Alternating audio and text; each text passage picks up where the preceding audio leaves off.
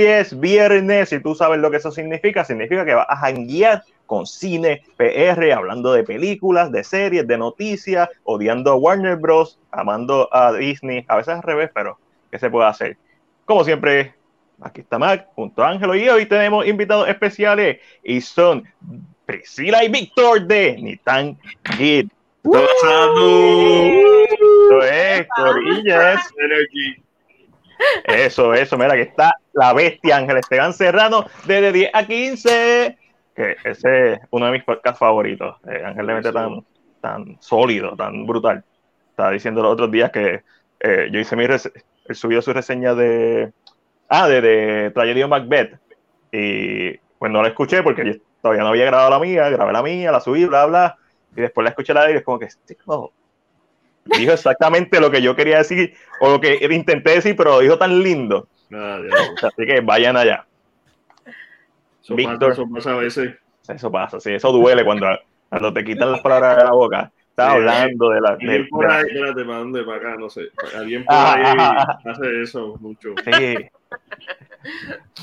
Y después me dice, ¿te toca? Y yo, eh, ah, sí, pues. Ya, lo mismo que tú. Priscila y Víctor, ni tan ¿cómo, ¿cómo, empezó? ¿Qué, ¿Qué, pasó? ¿Cuál es su pasión? Cuéntenme, ¿cómo ah, ya, sí, Son muchas preguntas en una. Vamos a empezar con cómo empezaron. Ni tan Dile ahí, dile ahí, ella es la que la cuenta chévere. Bueno, este... Víctor y yo, yo creo y yo trabajábamos juntos, ¿verdad? Entonces, eh, luego de eso, pues ya estuvimos un tiempo pues que no teníamos el mismo lugar de trabajo y de repente, pues nosotros geekeábamos y hablábamos de muchas cosas geeky y eso, y de repente yo recibo Sobre todo Star Wars. Uh. Ah, bueno, de Star Wars, claro. Entonces de repente recibo un mensaje de texto y me dice como que, ¿te gustaría ser parte de mi proyecto? Te envió esto. a long time ago in a galaxy far, far away. So, y, y, este proyecto, ¿cómo, cómo, ¿qué te dijo? Cuéntame, quiero saber cómo fue, cómo te envolvió. Bueno, yo lo que recordé era como que, que crear un espacio, bueno, wow, ya eso hace tiempo. ya casi no me acuerdo. Eh, fue como que quería crear como un espacio para las opiniones y sacar lo positivo de las películas y cómo estas pues aportan cosas a la vida real. Corrígeme, ¿voy bien? Sí, eso, eso. no, pero también, también la idea era que como, qué sé yo, yo, yo había llegado virado porque yo estaba, yo estuve afuera estudiando cine entonces, pues nada, la oportunidad que yo quería, pues no se me dio como tal. Y yo dije, mira, pues no voy a tirar por la borda lo que aprendí.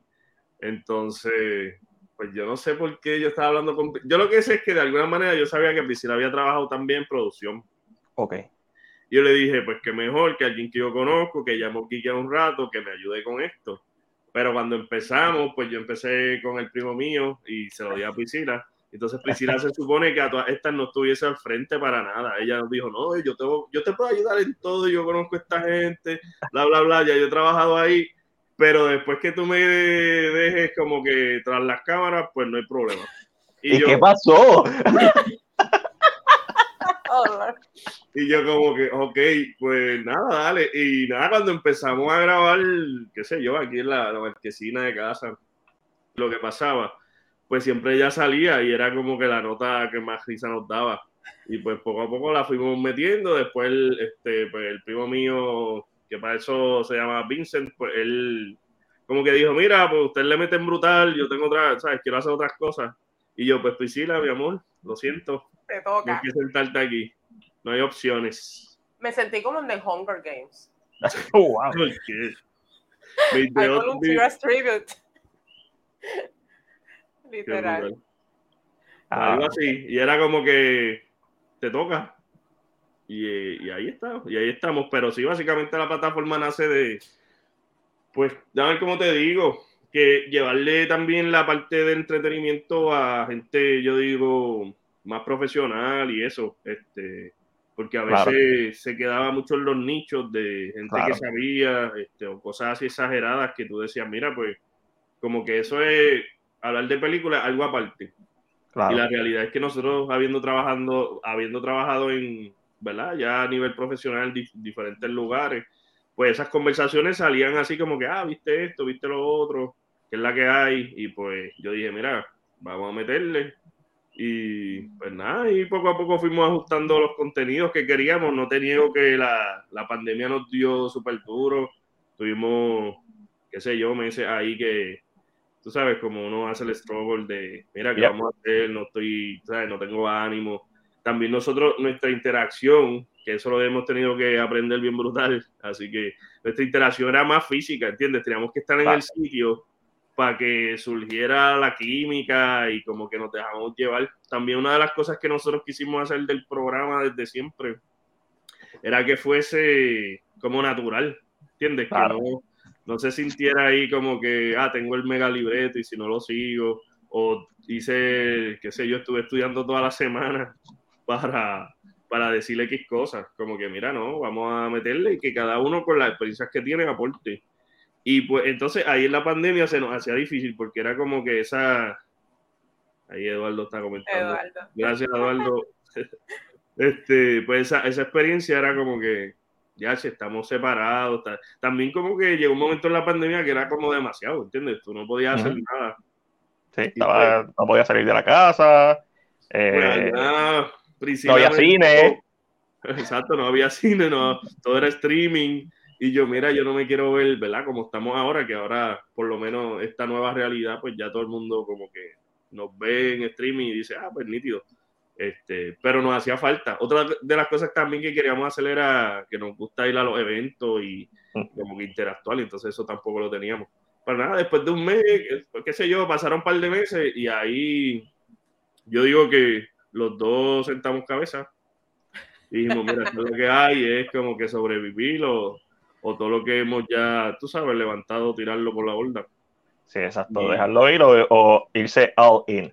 Exactamente. Y pues nos, nos, metimos. También tuvimos un evento que yo creo que para empezar nos fue súper bien. Y, y, pues como te digo, yo he ido conociendo, ¿verdad? Nos hemos ido conociendo más en esto del trabajo. Claro. lo mismo tú estar tratando de emprender con una persona todo el tiempo, todos los días, que cuando está de mal humor lo tienes que soportar y hay días que están súper brutales, pero otros tú dices como que, ¿qué le pasa? ¿Qué hago? y pues yo creo que eso, eso es parte de la vida. Entonces, ese evento que logramos hacer, que eso fue para el, para el último Star for Fan Fest que se hizo ahí, pues nos metimos en un invento y nosotros vimos que, pues, ¿verdad? Independientemente de nuestra familia nos estaba apoyando, este, para, ese momento, Bimbo, gracias. Para ese momento le metimos bien duro y pues ahí vimos el potencial que tenía la plataforma. Entonces, pues cuando ahora le estamos metiendo, eh, poco a poco aprendiendo, también, como siempre decimos, mira, pues si y yo tenemos trabajo aparte de lo que hacemos, ¿entiendes? Claro. Eh, sí, sí, este, este es el hobby, básicamente. Exactamente, pero pues lo, queremos convertir en, un full, ¿verdad? Lo, full lo que hacemos. Y, y, pues nada, nos estamos esforzando para eso y poco a poco. Así que, ¿verdad? Te agradecemos la invitación. Ah, no, claro, el placer es de nosotros.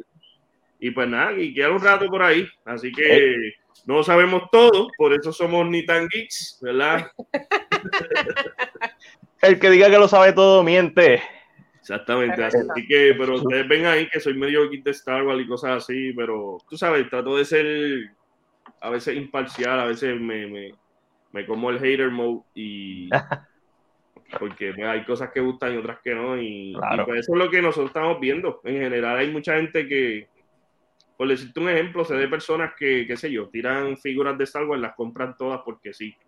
Ah, yo soy, más, pues, soy más selectivo y eso, pues yo digo, pues mira, pues yo no soy tan geek como otra gente que sí se va, qué sé yo, o, pertenece a asociaciones, por ejemplo, que pueden gastar miles de dólares para hacer un tipo de cosplay o cosas así. Este, pero pues lo que podamos aportar, pues es nítido. Priscila, ¿qué se me quedó?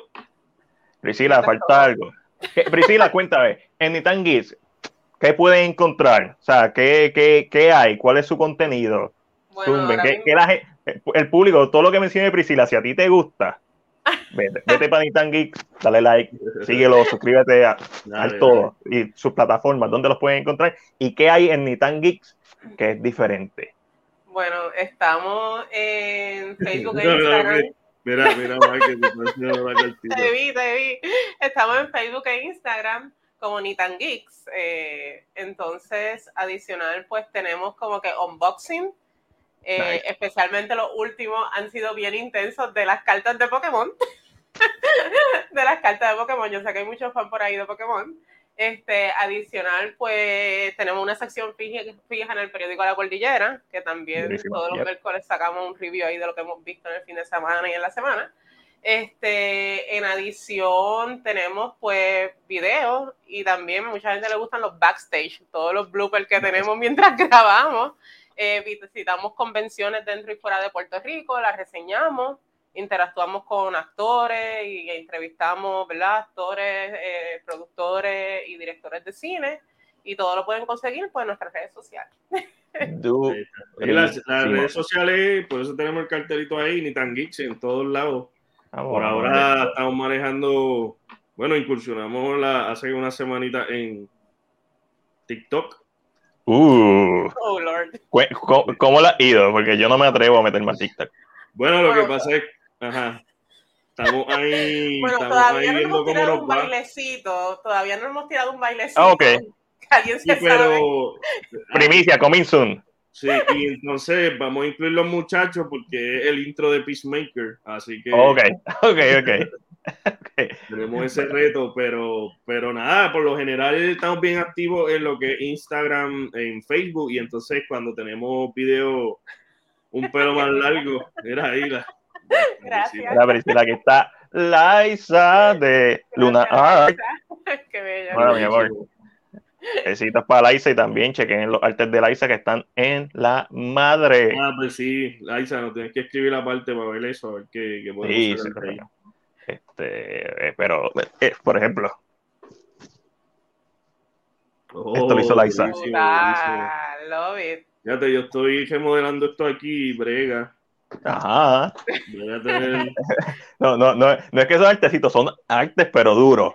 Artes duros. Está, duro, Corillo, ya saben. Este, Ni tan geeks en sus redes sociales, contenido súper chévere. Básicamente eso. Nada, y siempre estamos experimentando. Yo digo que ah, claro. eso es lo bueno de, de, este medio, que uno ve lo que está pasando, a veces uno quiere hacer como que algo nuevo y nos damos la tarea. Así que por eso, ahí está, Lunarte, gracias. Este, con lo de las cartas Pokémon, pues eso también, como te digo, nosotros aunque tenemos en mira ciertas cosas como lo que mencionó Priscila de entrevistar, ¿verdad? Llegar o dar a conocer lo que está pasando. Ahí está, gracias Carlos. Este, lo que está pasando a nivel de entretenimiento en la isla, este, por ejemplo, esto va a salir después, pero lo puedo tirar de preview. Este, seguro? ¿Exclusiva? Metida en un área montañosa de la isla, uh. eh, tirando, buscando, bueno, en una producción que hay, este, que vamos a reseñar el periódico, que es española, puertorriqueña, está corriendo por ahí. Pues esas cosas así es como que cambian tu rutina totalmente. Claro. Es como que, ah, estamos trabajando, este, algo tan sencillo como hacer un unboxing de X cosas que compramos o las cartas Pokémon y de momento pues mañana estamos entrevistando a X productora de Los Ángeles que tiene un proyecto y después vamos para, qué sé yo, porle allá a Corozal porque allí están filmando y cosas así. Y entonces, pues esa parte es la que nosotros incluimos en la de eventos como tal, que, para nosotros es un evento. Y pues todo lo que demás, ¿verdad? Que es más fandom y qué sé yo, eh, pues nos gusta cubrirlo y sobre todo la juventud. Este, yo mencioné, ¿verdad? Que empezamos como profesionales, pero pero de alguna manera uno termina siendo como un modelo también para la juventud y ellos lo ven como que, ah, mira, quiero llegar aquí, quiero hacer esto y, y darle opciones. Como que si, si tú ves un actor, ¿verdad? Que te está diciendo o te está explicando cómo es su vida ahí en Hollywood, pues tú lo consideras. Y en medio, pues se puede llegar a, a, a los jóvenes y a, y a, la sociedad, ¿verdad? Este, y eso yo creo que es lo que nosotros valoramos. Eh, algo que nosotros hacemos siempre después de un evento es que yo digo a Priscila, ¿qué fue lo mejor de hoy? O como que, ¿qué sacamos de hoy? ¿Entiendes? Y pues a veces los días malos son enseñanza o aprendizaje. Claro.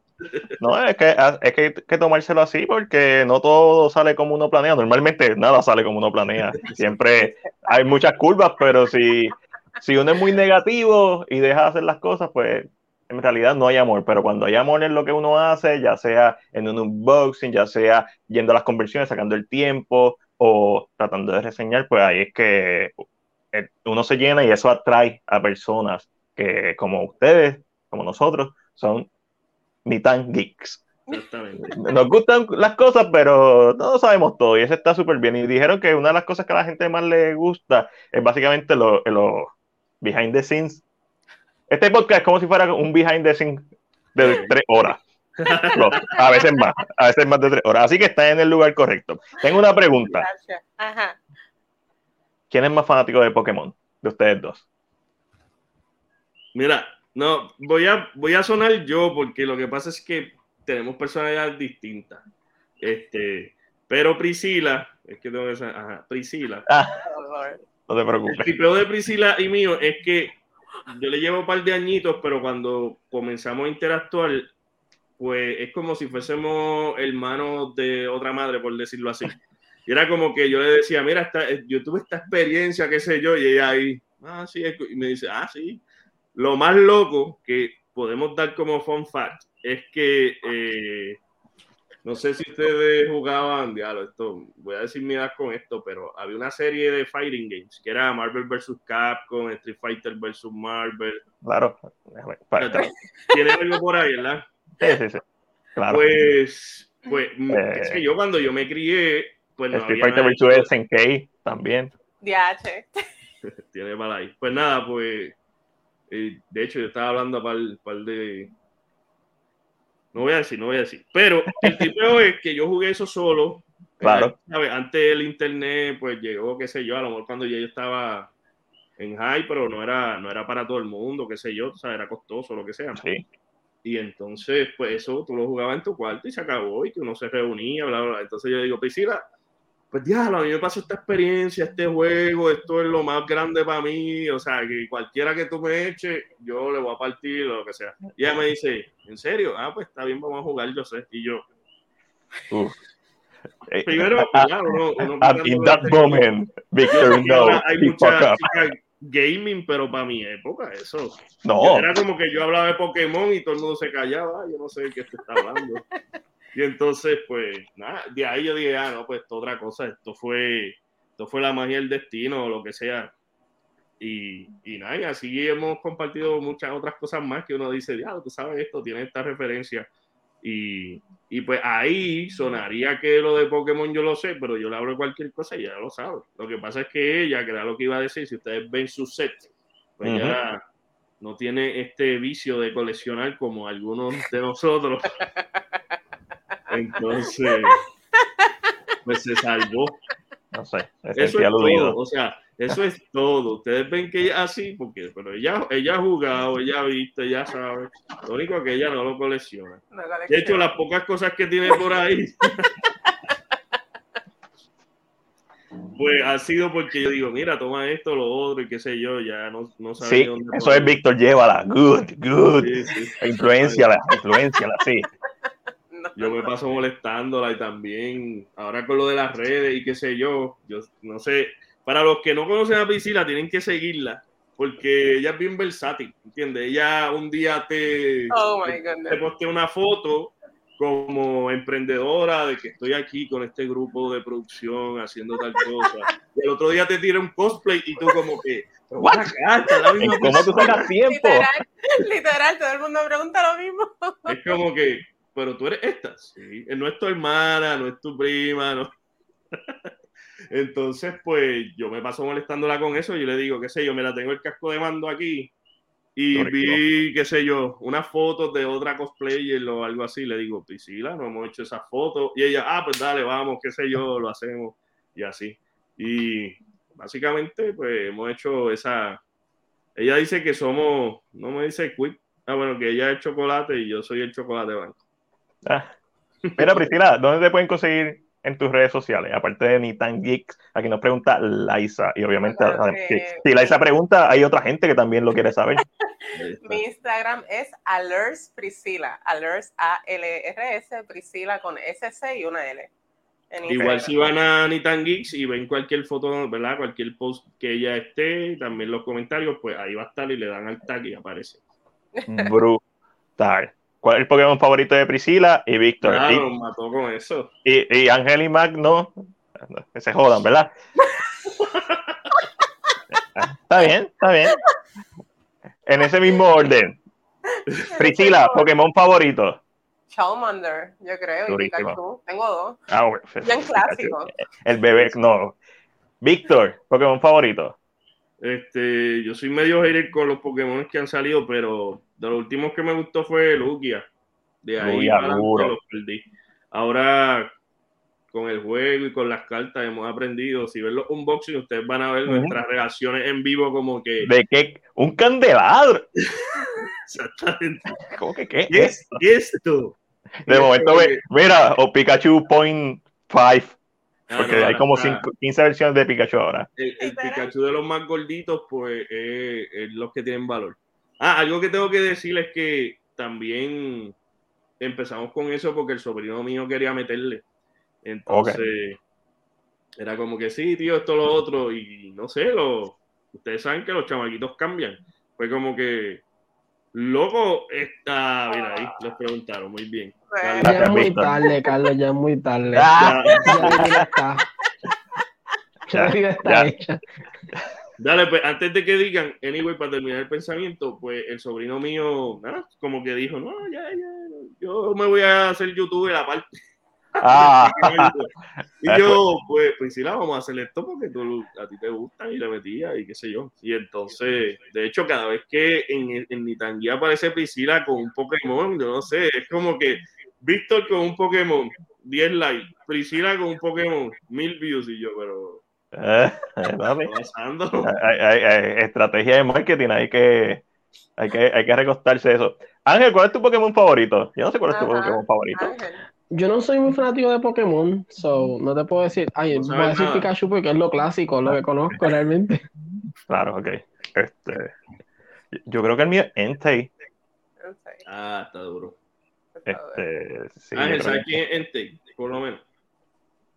Segunda generación, perro. Técnicamente son gatos, pero todo el mundo le dice perro. Maybe visualmente sí.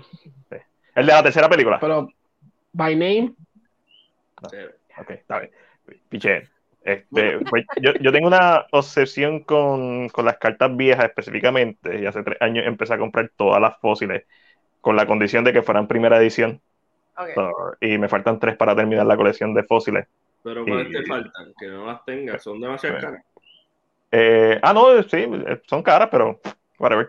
Este, me faltan tres, es como que no la voy a terminar porque ninguna vale más de 200 dólares. Eso es como que, ok, eh, eh, es doable. Eh, me falta Aerodactyl, Dito y. Tengo que checarla porque. y Gengar, actually. Aerodactyl, Dito y Gengar de esa edición de Fósil y después de eso voy a pasar a los Jungle. Que fue el. Bueno, Fósiles y Jungle salieron a la misma vez.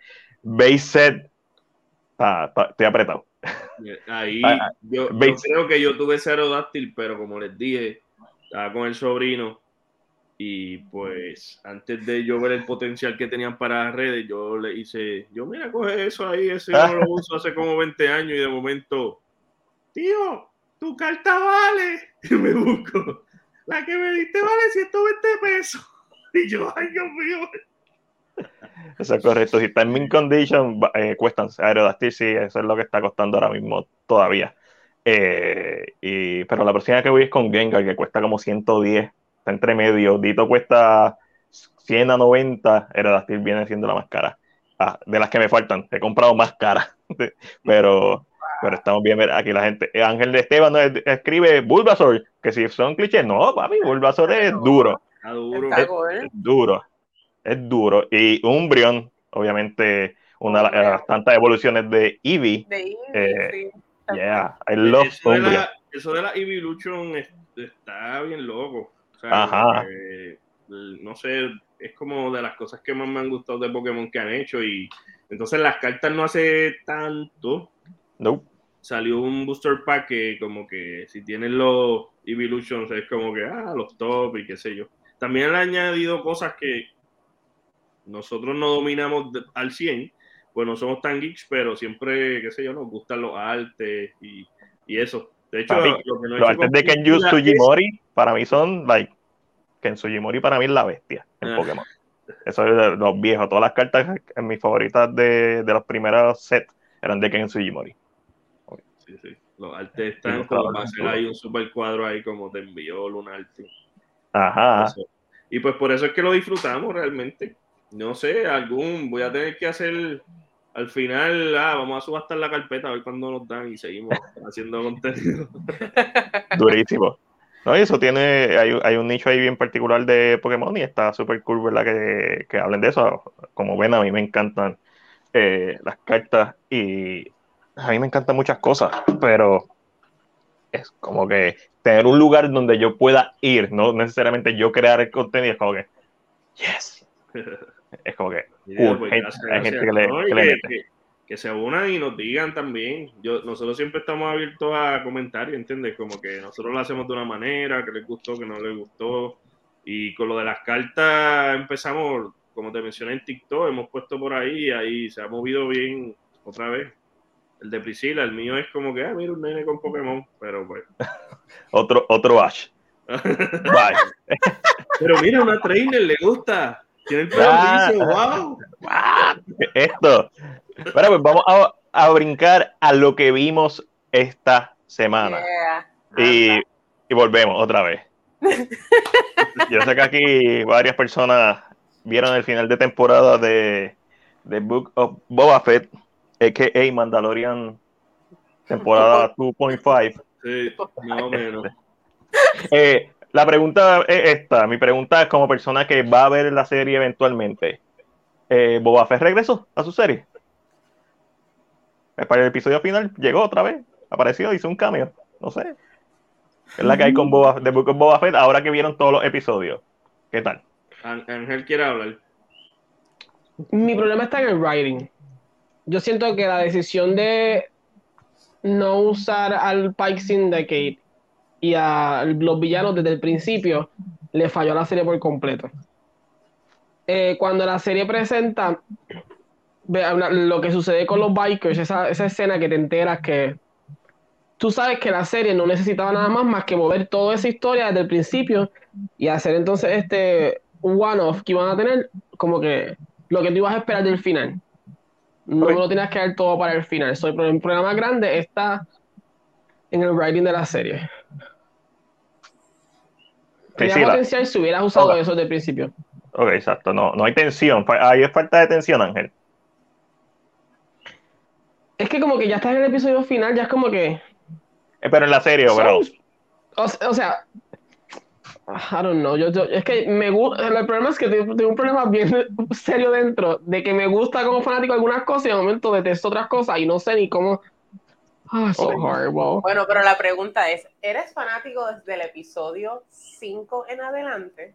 No, es, si, si, si, llegas a ver, a mí los primeros episodios, aunque mucha gente los está odiando, me estaban gustando. Sí, espera yo dije, ok, entiendo que no es como que este high octane show, vamos más low, pero de momento me tiraste el episodio de Mandalorian y la dañaste por completo ahí. En ese momento, no es que el episodio sea malo. Es que es de Mandalorian. Ese episodio como que, bueno, extrañan a, Mando. ah, qué lindo. no sé ni por qué lo hicieron, de verdad. No, de verdad. Nosotros tenemos una teoría, pero Voy a dejar que Priscila se manifieste. Bueno, yo Priscila, ¿qué tal? Esta, esta temporada de Mandalorian. De, perdón, de, ah, sí, de, de Mandalorian. Es de Mandalorian. Esta temporada, tercera temporada de Mandalorian, ¿cómo estuvo? Este, realmente no se debe llamar Book of Baba. Yo super hated. Todos los primeros episodios son sin sentido y coherencia. Este, la actuación del personaje del actor que hace de Baba está fatal fatal. Este, y siento que empezó a cobrar sentido cuando dejó de salir Boba Fett. Para mí, porque nada tenía, no hacía conexión, o sea, para mí no tenía nada de coherencia ni sentido la serie. Y como he dicho en el podcast de nosotros, Ethan Geeks, no es el baba que conocemos, es un baba súper blandito, súper soft. Yo no sé qué le pasó, o sea, no es el bounty hunter que uno espera. que salga en la serie. A mí no me gustó. Estoy eliminando ese episodio y estoy pensando que el compact de Mando, Mando y Grogu. Sí, esos son los primeros dos episodios de la temporada 3 de The Mandalorian. Definitivo, definitivo. Así ¿Y tú, Víctor? ¿Qué te, pareció este The Book of Boba Fett? Bueno, pues, déjame ver qué no he dicho. Eh, bueno, eh, lo único, voy a contradecir a Ángel porque él dijo que no tenía octanaje, pero sí, porque salieron las motoritas. wow.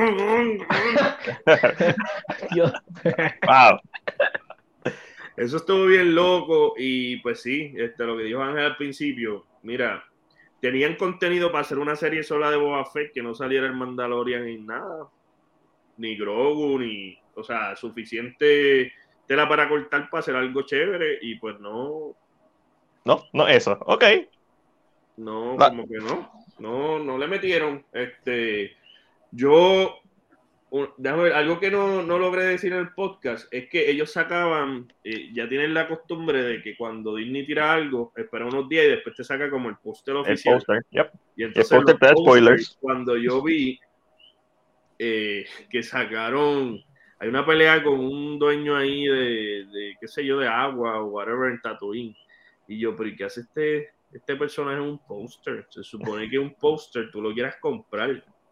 O por lo menos tener, qué sé yo, en tu teléfono de background y cosas así. ¿Entiendes? Es como que ya mismo van a, qué sé yo, cogen cualquier Jaguar, lo retratan, lo ponen ahí en el póster. Ah, mira un póster. Y es como que, no, no tienes contenido.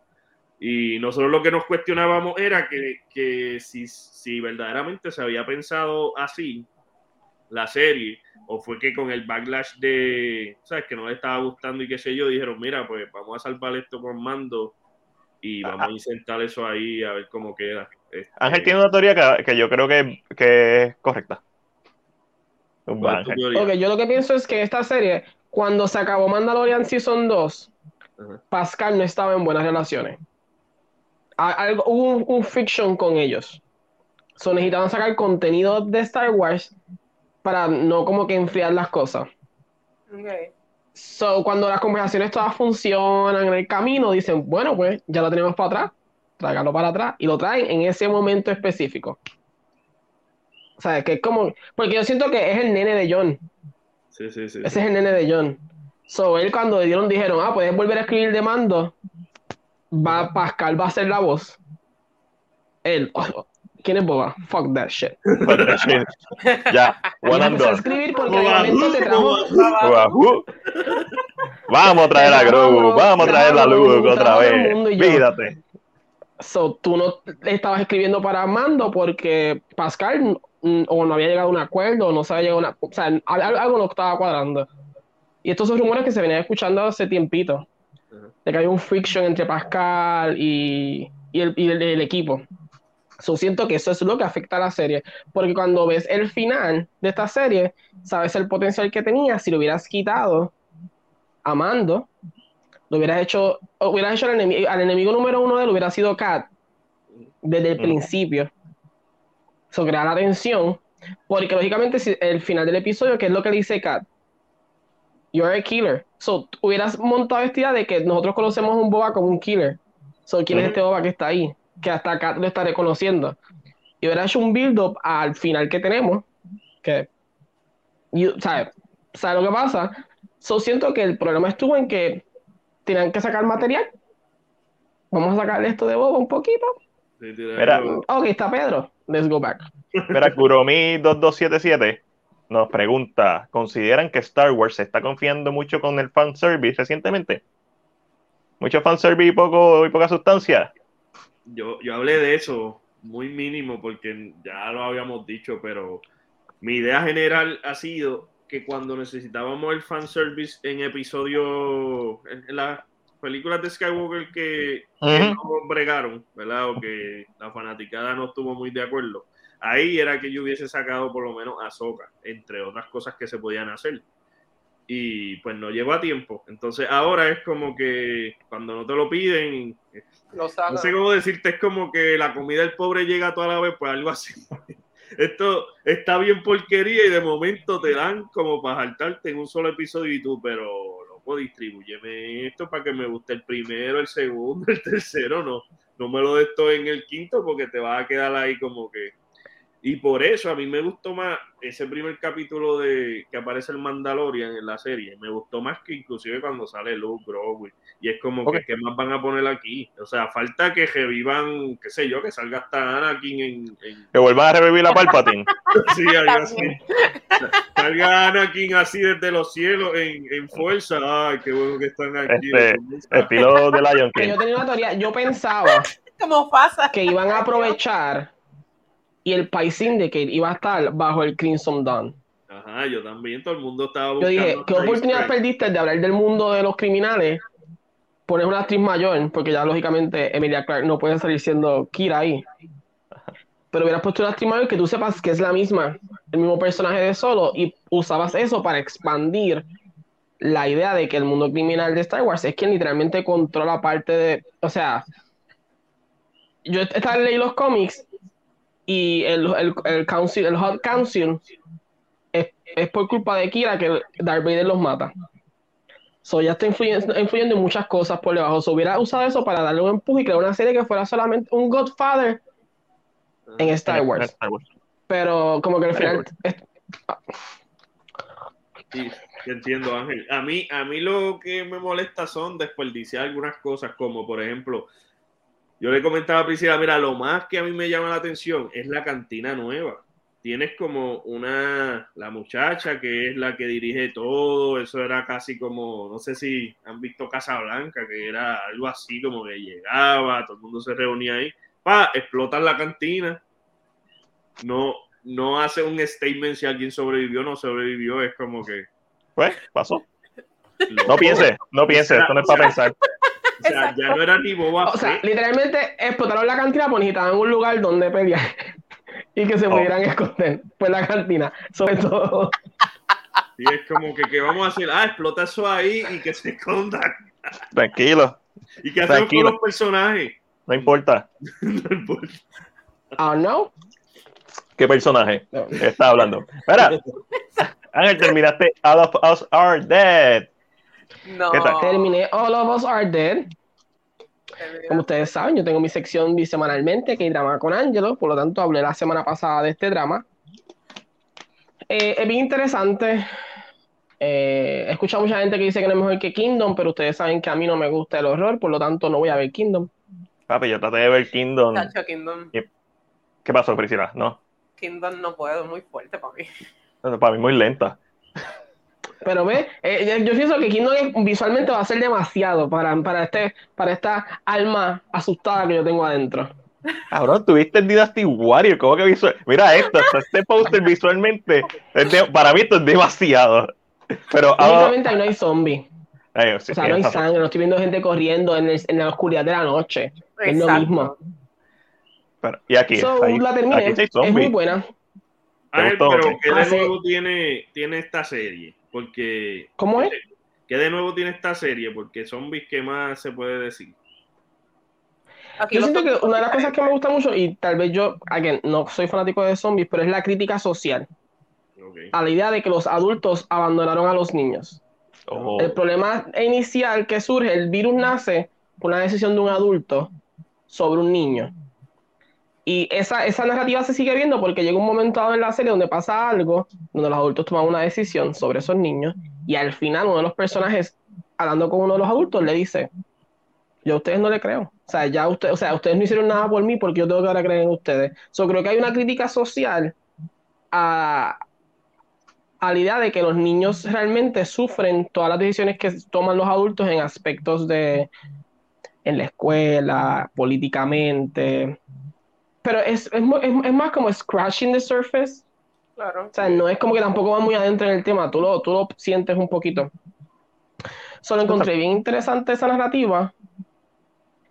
Eh, lógicamente vamos a tener Season 2 al parecer. Ok.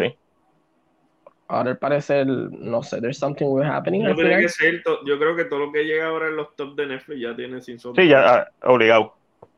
Hay que seguir sacando el chavo. No, aunque no haga sentido hacerle una segunda season. Correcto. Como Squid Game. Como Squid Game. Eh, ¿Y qué pasa? Eh, a mí me gustó, creo que me gustó esa idea, claro, no explora mucho y tampoco trata de sugarcoat, porque yo vi unas personas criticando que, ah, no hay redención para algunos personajes. ¿Y? Es que no todos los personajes necesitan redención, realmente hay personajes que están completamente perdidos ya. Claro. So, no hay forma de regresar. So, fue interesante. No, I don't know. Adicional, el, el, el, la serie y películas coreanas, ellos no creen mucho en la redención. So, Eh, también. a O sea, lo que pasa es que no quería irme con esa carta de decir, se nota que no has visto películas coreanas. Este, cuando tú ves películas es muy como, cierto, lo que dice como muy cierto. Si tú ves Chaser, películas este, eh, coreanas o series, tú sabes que el bully casi nunca paga como debe pagar. Exacto. cuando tú ves películas como Chaser, como este, I Saw the Devil, eh, cuando ves películas como wow, eh, tú, te das cuenta es como que no, no todas las historias terminan con finales felices y no todas las, y no todas tienen que terminar, así que eso es también storytelling. Este, so. Ángel, Dynasty Warrior, ¿por qué viste Dynasty Warrior? Tú sabes, si hay un podcast muy viejo de hace mucho tiempo que yo empecé a ver, lo hay, yep. Eh, yo estoy, yo todavía ahí. Ok, ¿qué, Porque qué te me hace pareció? una falta el Wucha últimamente. Ok. ¿Te querías ver ¿Y un qué pasa? Esto es como el juego. Dynasty Warrior. Sí, tiene Eh, poder. Oye, tú no- cuéntamela que yo no, a veces me gusta verla. Pues mira, ¿qué pasa? Tú entras a esta historia y esto es co- yo siento que esta película es como el juego, para los últimos juegos, que si tú le das skip a todo lo que están diciéndote de historia, entras a un, ba- un battleground y no sabes qué carajo está pasando. Igual. Me imagino que esto es esta película. Esta versión. Sí, tú, tú- es como, esto es como si le hubiera dado skip a toda la historia que me estaba dando el juego, pero yo dije, ay, no me importa, skip, skip, skip, skip.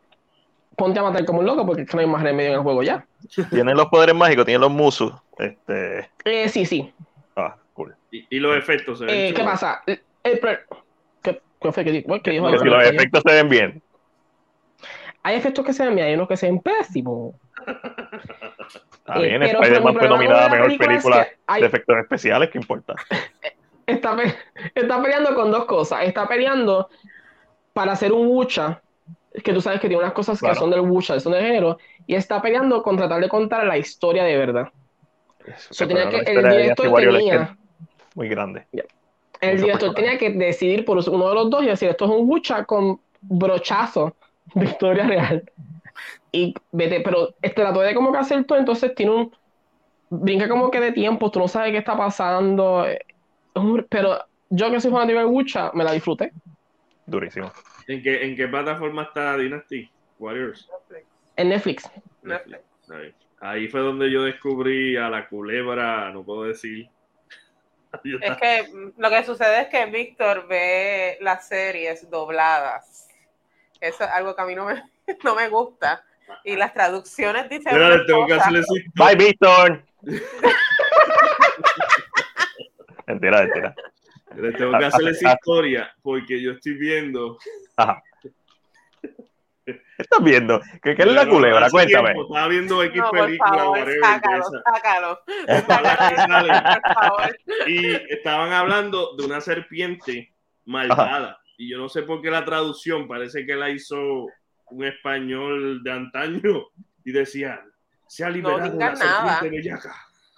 Oh, sí, sí, sí, estilo ahí cuando tú lees. Don Quijote. Ajá, exacto, así Wow, Y qué película es No? La serpiente bellaca, pero eso es fuerte, especialmente en Puerto Rico en el 2022. Ajá. Y Entonces, yo, ok, y volví a darle para atrás y yo, no puede ser.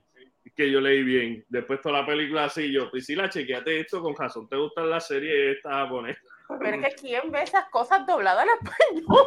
¿Pero qué vieron? Ginga Master.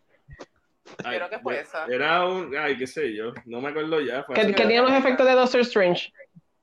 Más o menos. Sí, esa misma. Sí, esa misma. O sea, Ginga Master, ya. Ah, es rápido, dijeron serpiente bellaca y Ángel sabía. Sí, Sí. Ay, Sí. bendito.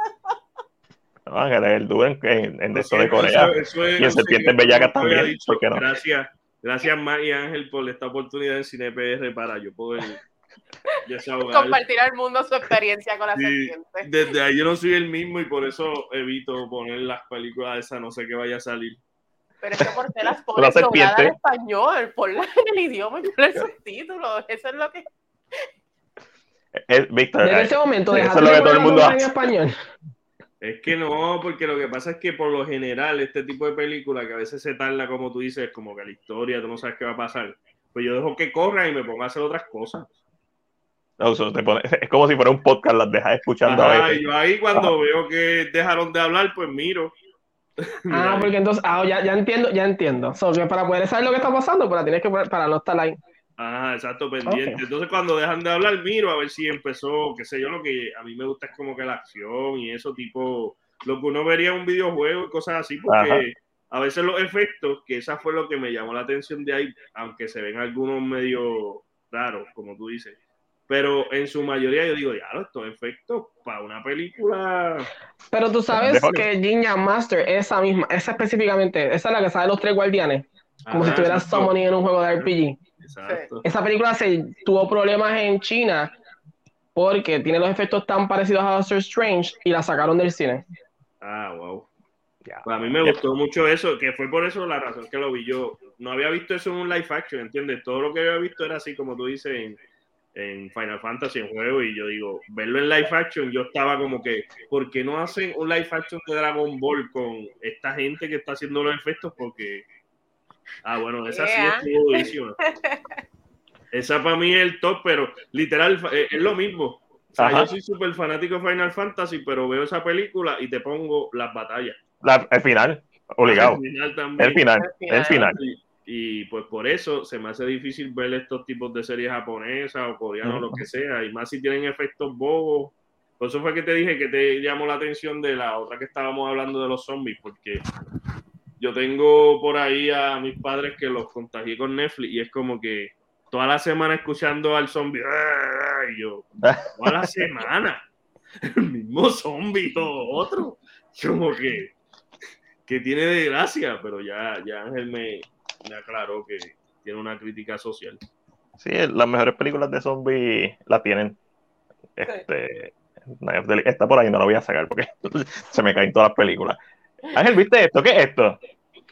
Ok, Howard and Howard. Ustedes saben que yo hago mi sesión again. Este es el drama que me salió en la media, en la media, en la media de AKA la serpiente bellaca. Bendito, no. No, lo Ustedes no, han visto, usted no han visto la media de Ángel.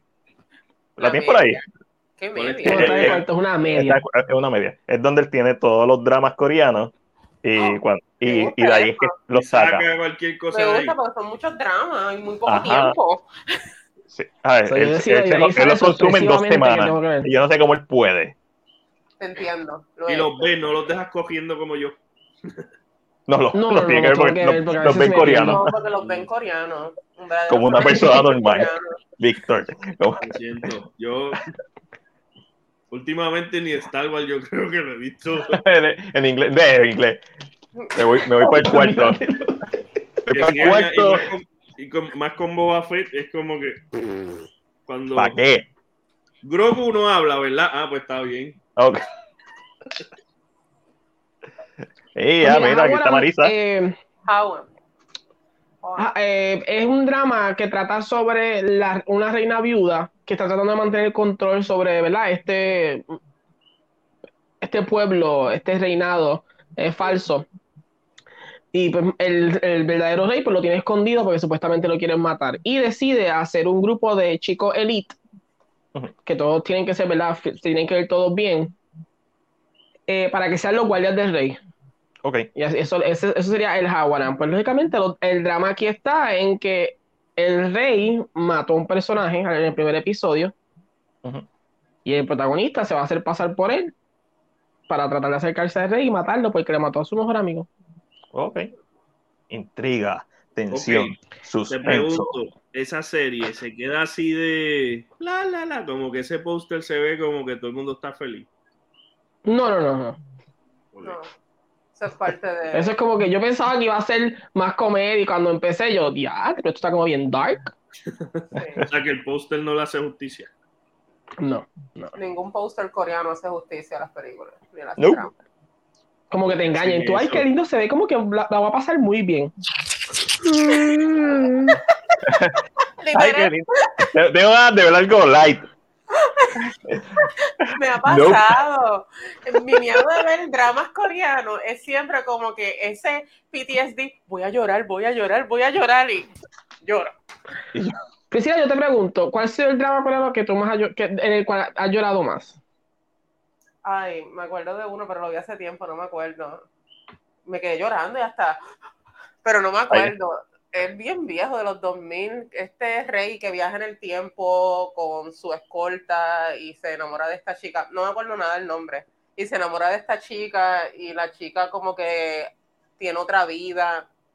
No me acuerdo el nombre del drama, literal. Mm.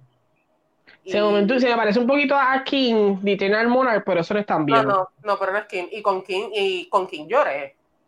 Yo lloré con Mr. Sunshine como si no hubiera mañana. Y obviamente mi primer K-drama con el cual eh, lloré y me lo comí en 24 horas fue Voice Over Flowers. Obviamente. Clásico. Pero Voice Over Flowers es el drama que yo creo que la mayoría de nuestra juventud en algún momento conocía un poquito del drama. Sí, Hasta Yo sé que Voice Over Flower. Sí. Coreano, nada, no sé nada. Priscila, que, que Edúcate. Old Boy, que haber visto Old Boy. Y, pero si no lo has visto, no hay problema, Víctor. No he visto nada, no he visto nada. Yo Ah, vi algo coreano con Squid Game. Ok. Y entonces Priscila me decía, oh, te metiste al, al, Al al K, al- ¿cómo es? K-drama. Y yo. ¿qué drama de qué? Si esto es súper sangriento, esto no es ningún drama. Y ella, canto emo... Ahí con las reglas. Ajá, y ahí me explicó el concepto y yo, ah, con razón, porque es que a mí me explicaban este que hay drama, pues que yo pienso, esas historias que ni, bueno, ella misma me lo decía, ah, están toda la, todo el season uno para que se besen y cosas así. Yo, pero, Y el beso siempre es La bien light, bien PG. Ajá, pero uno se emociona. Claro. Está la música. Y a, y a veces la protagonista abre los El beso ojos. así. Mira, este es el beso. Y la cámara está dándole como 100.000 ángulos. Tú ves el Y- beso y como por tres ahí. minutos. Ahí, y tú. Y la música. Y uno emocionado. Y uno así. Ajá, ¡Va a besar! Eso es como para el episodio 13, ¿verdad? sí. literal. literal. No, Casi. Por eso me gustan los- las series que empiezan candentes. Ah,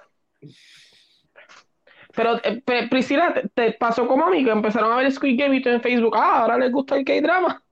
Sí, literal. Y yo, ajá, no, papito. No, mira mis credenciales. Poser, wannabe. Ajá, y yo como literal. que, Priscila, pero pasa esto, y ella, ¿tú sabes Papi. cuántas películas ha pasado eso ya? no sé cuál es el show ahora. ¿Qué? The Running Man, Tú The Hunger Tú Games, sabes, eh, tú sabes que en Royale. Hablan los gringos y el acento es súper malo. Y la gente empezó a criticar lo que el acento, de cómo hablaban, ¿sabes? Como medio raro. Y yo, son normal en K-drama, nunca son realmente gringos. Literal. Ah, Pero, ve, No sabe, Ah. no sabe. Pero no, con- gracias a todos por instruirnos, por eso existe Priscila y Ángel. Eso es así. Ángel, con- The Battle Continues. Como ustedes saben, yo te- estoy haciendo un doctorado en medicina. Eh, Grey's Anatomy es mi, mi- es- es mi clase. Es la clase principal que tomo. Llevas 17, Y por 16, alguna 17 razón- años cogiendo la clase. Eh, me- maybe 15. Maybe 15, ok. Eh, y yo sé que la gente me dice, Ángel, ¿por qué? Y yo, Sí. pero yo no puedo dejar a alguien que es familia ya, así de fácil. La más familia nunca se abandona ni se Eh, olvida.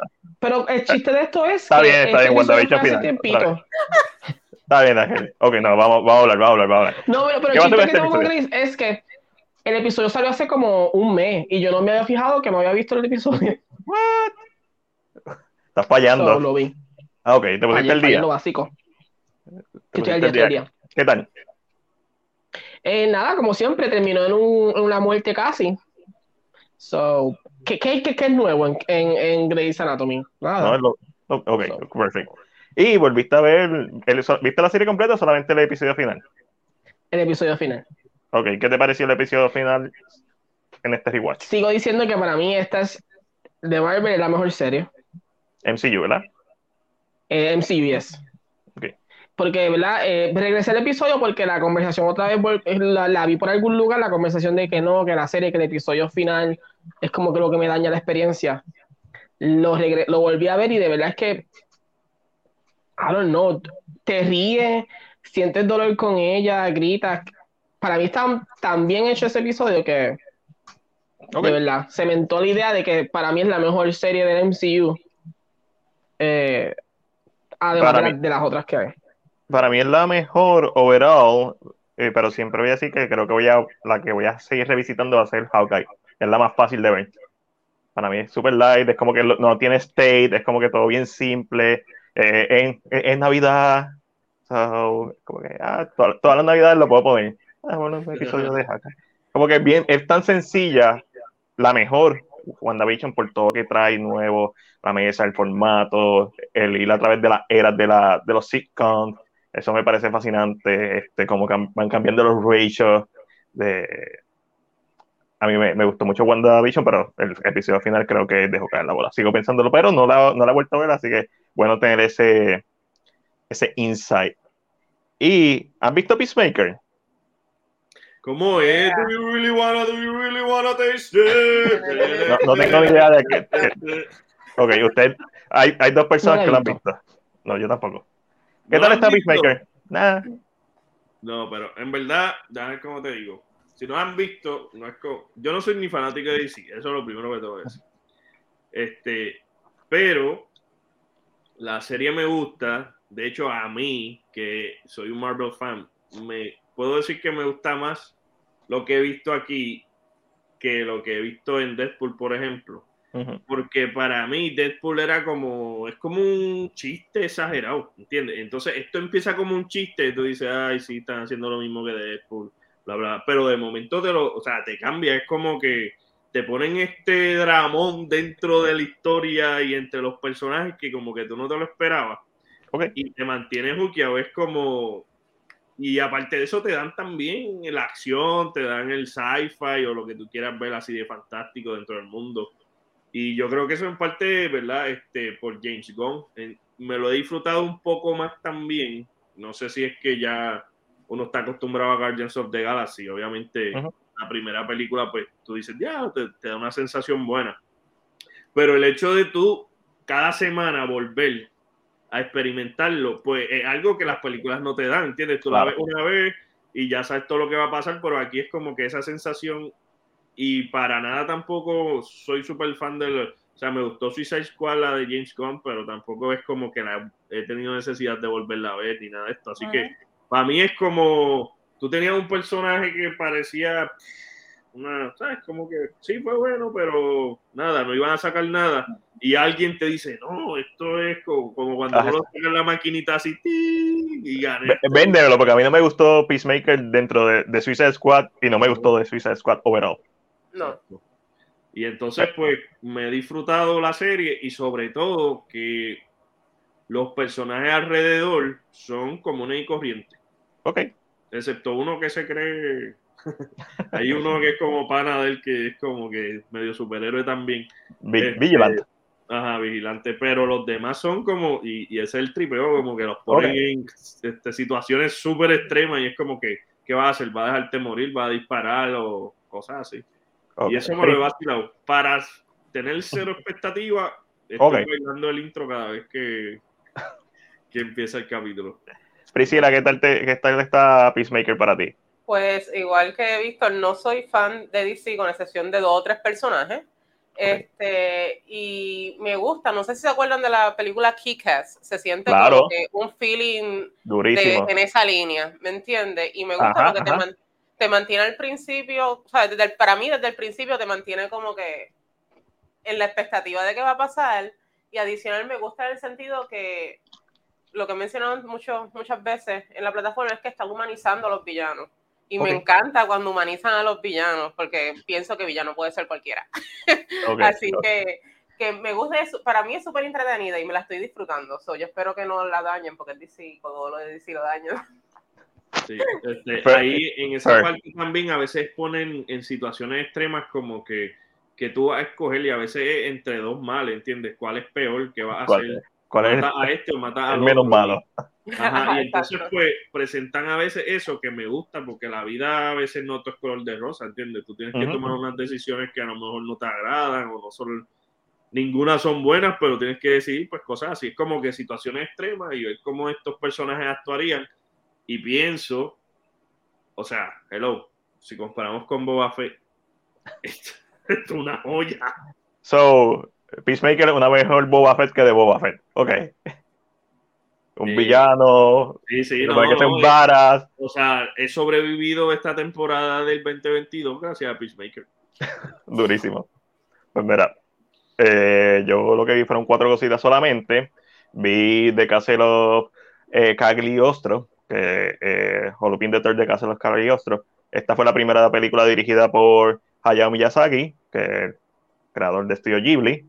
So, fue bien interesante ver cómo, a pesar de que esta fue la segunda película de, de esta serie animada, eh, y obviamente no tiene todo el presupuesto, no tiene toda la atención al detalle que tienen en sus películas de estilo Ghibli, eh, fue interesante ver cómo, cómo quiere estar la esencia de Hayao Miyazaki, especialmente cuando uno se pone a comparar el arte de la primera película de este personaje versus el arte de esta segunda película. Y esto es like Hayao Miyazaki full.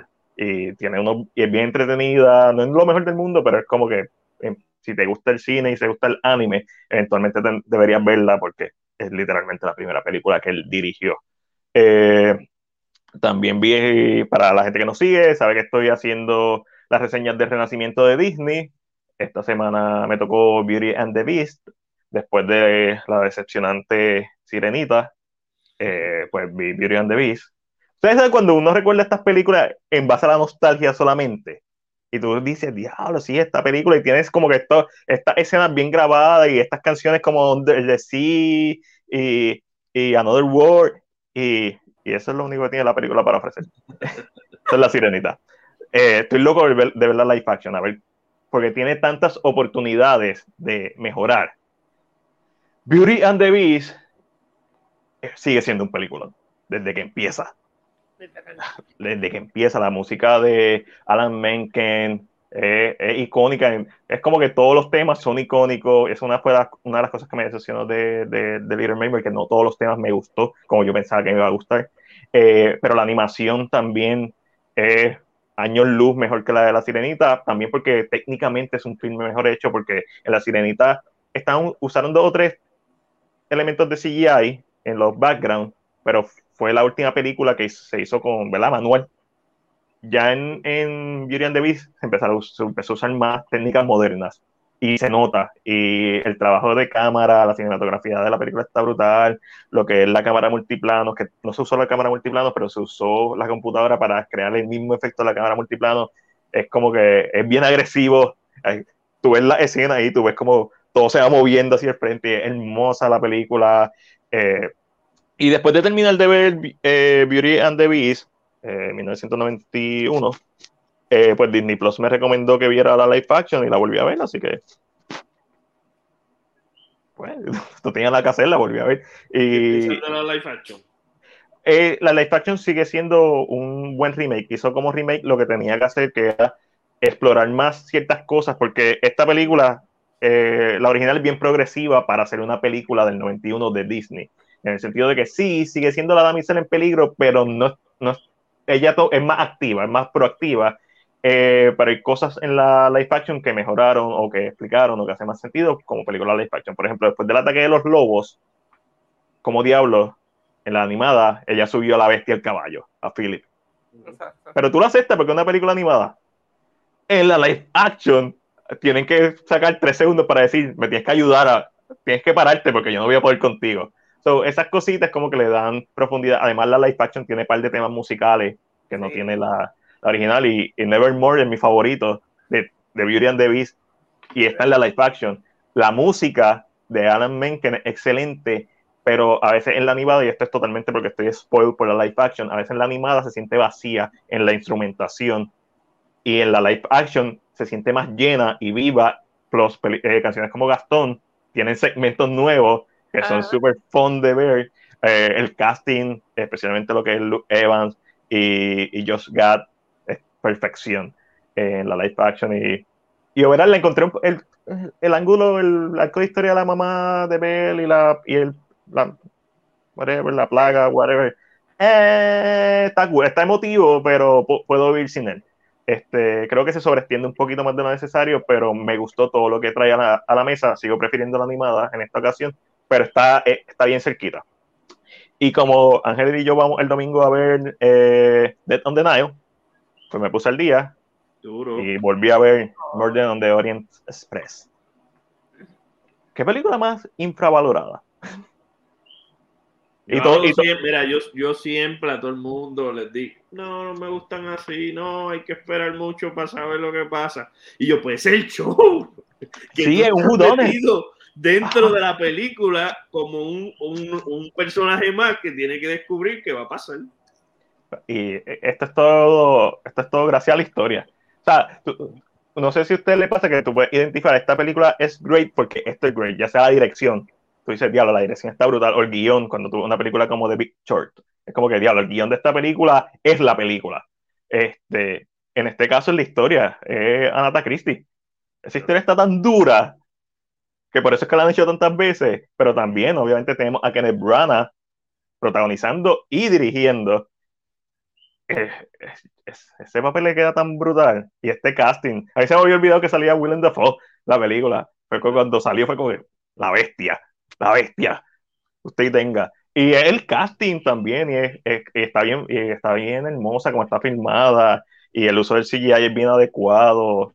Y, pero sobre todo es el who done it, es el misterio.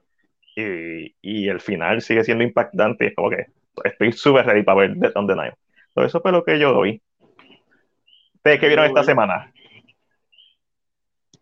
Uy, ¿qué vimos? Ya, che, yo, yo nada más, yo creo que yo me he dedicado a la serie. Yo vi Boba, yo vi Peacemaker y más nada. Hemos estado metiéndole a fuego. Y de hecho, te podría decir que la escuché más, como ya confesé. Válido. Era como que se callan y miro. Este, pero para ponerme al día, hemos estado.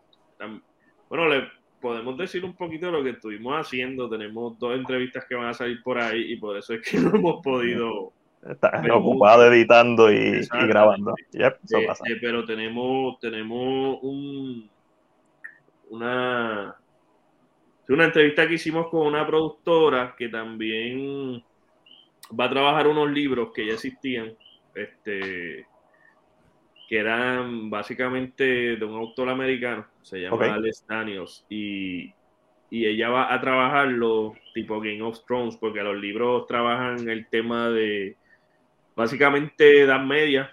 Este, y el protagonista es un vampiro. Nice.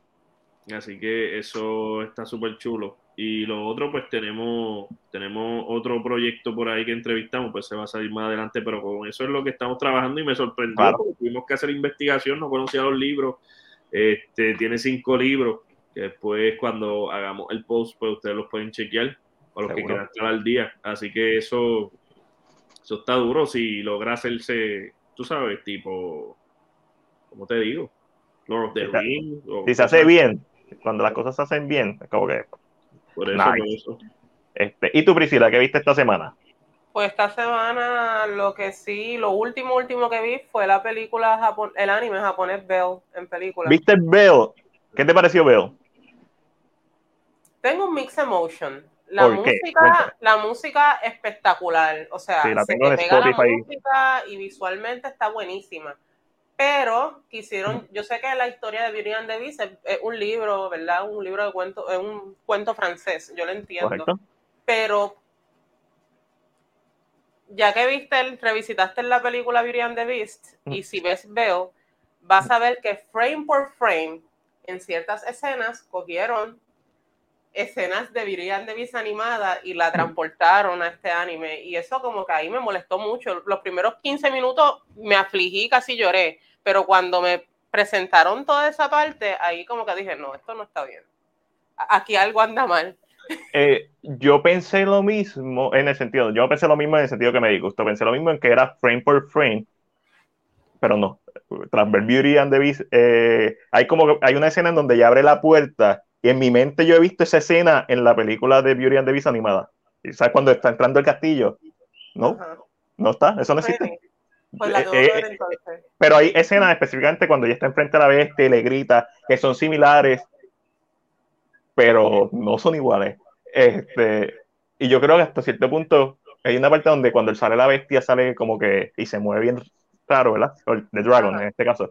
Yo, eso, eso es la animada así. Y yo en la live action es que así, que se ve como que más Ah, serpentoso. Y, y fue, y- pero sí, yo lo, yo lo encontré más como homenaje y fue como que, ah, obvio, sí, van a hacer referencia. Porque si miras el diseño de Belle, Belle es una princesa de Disney.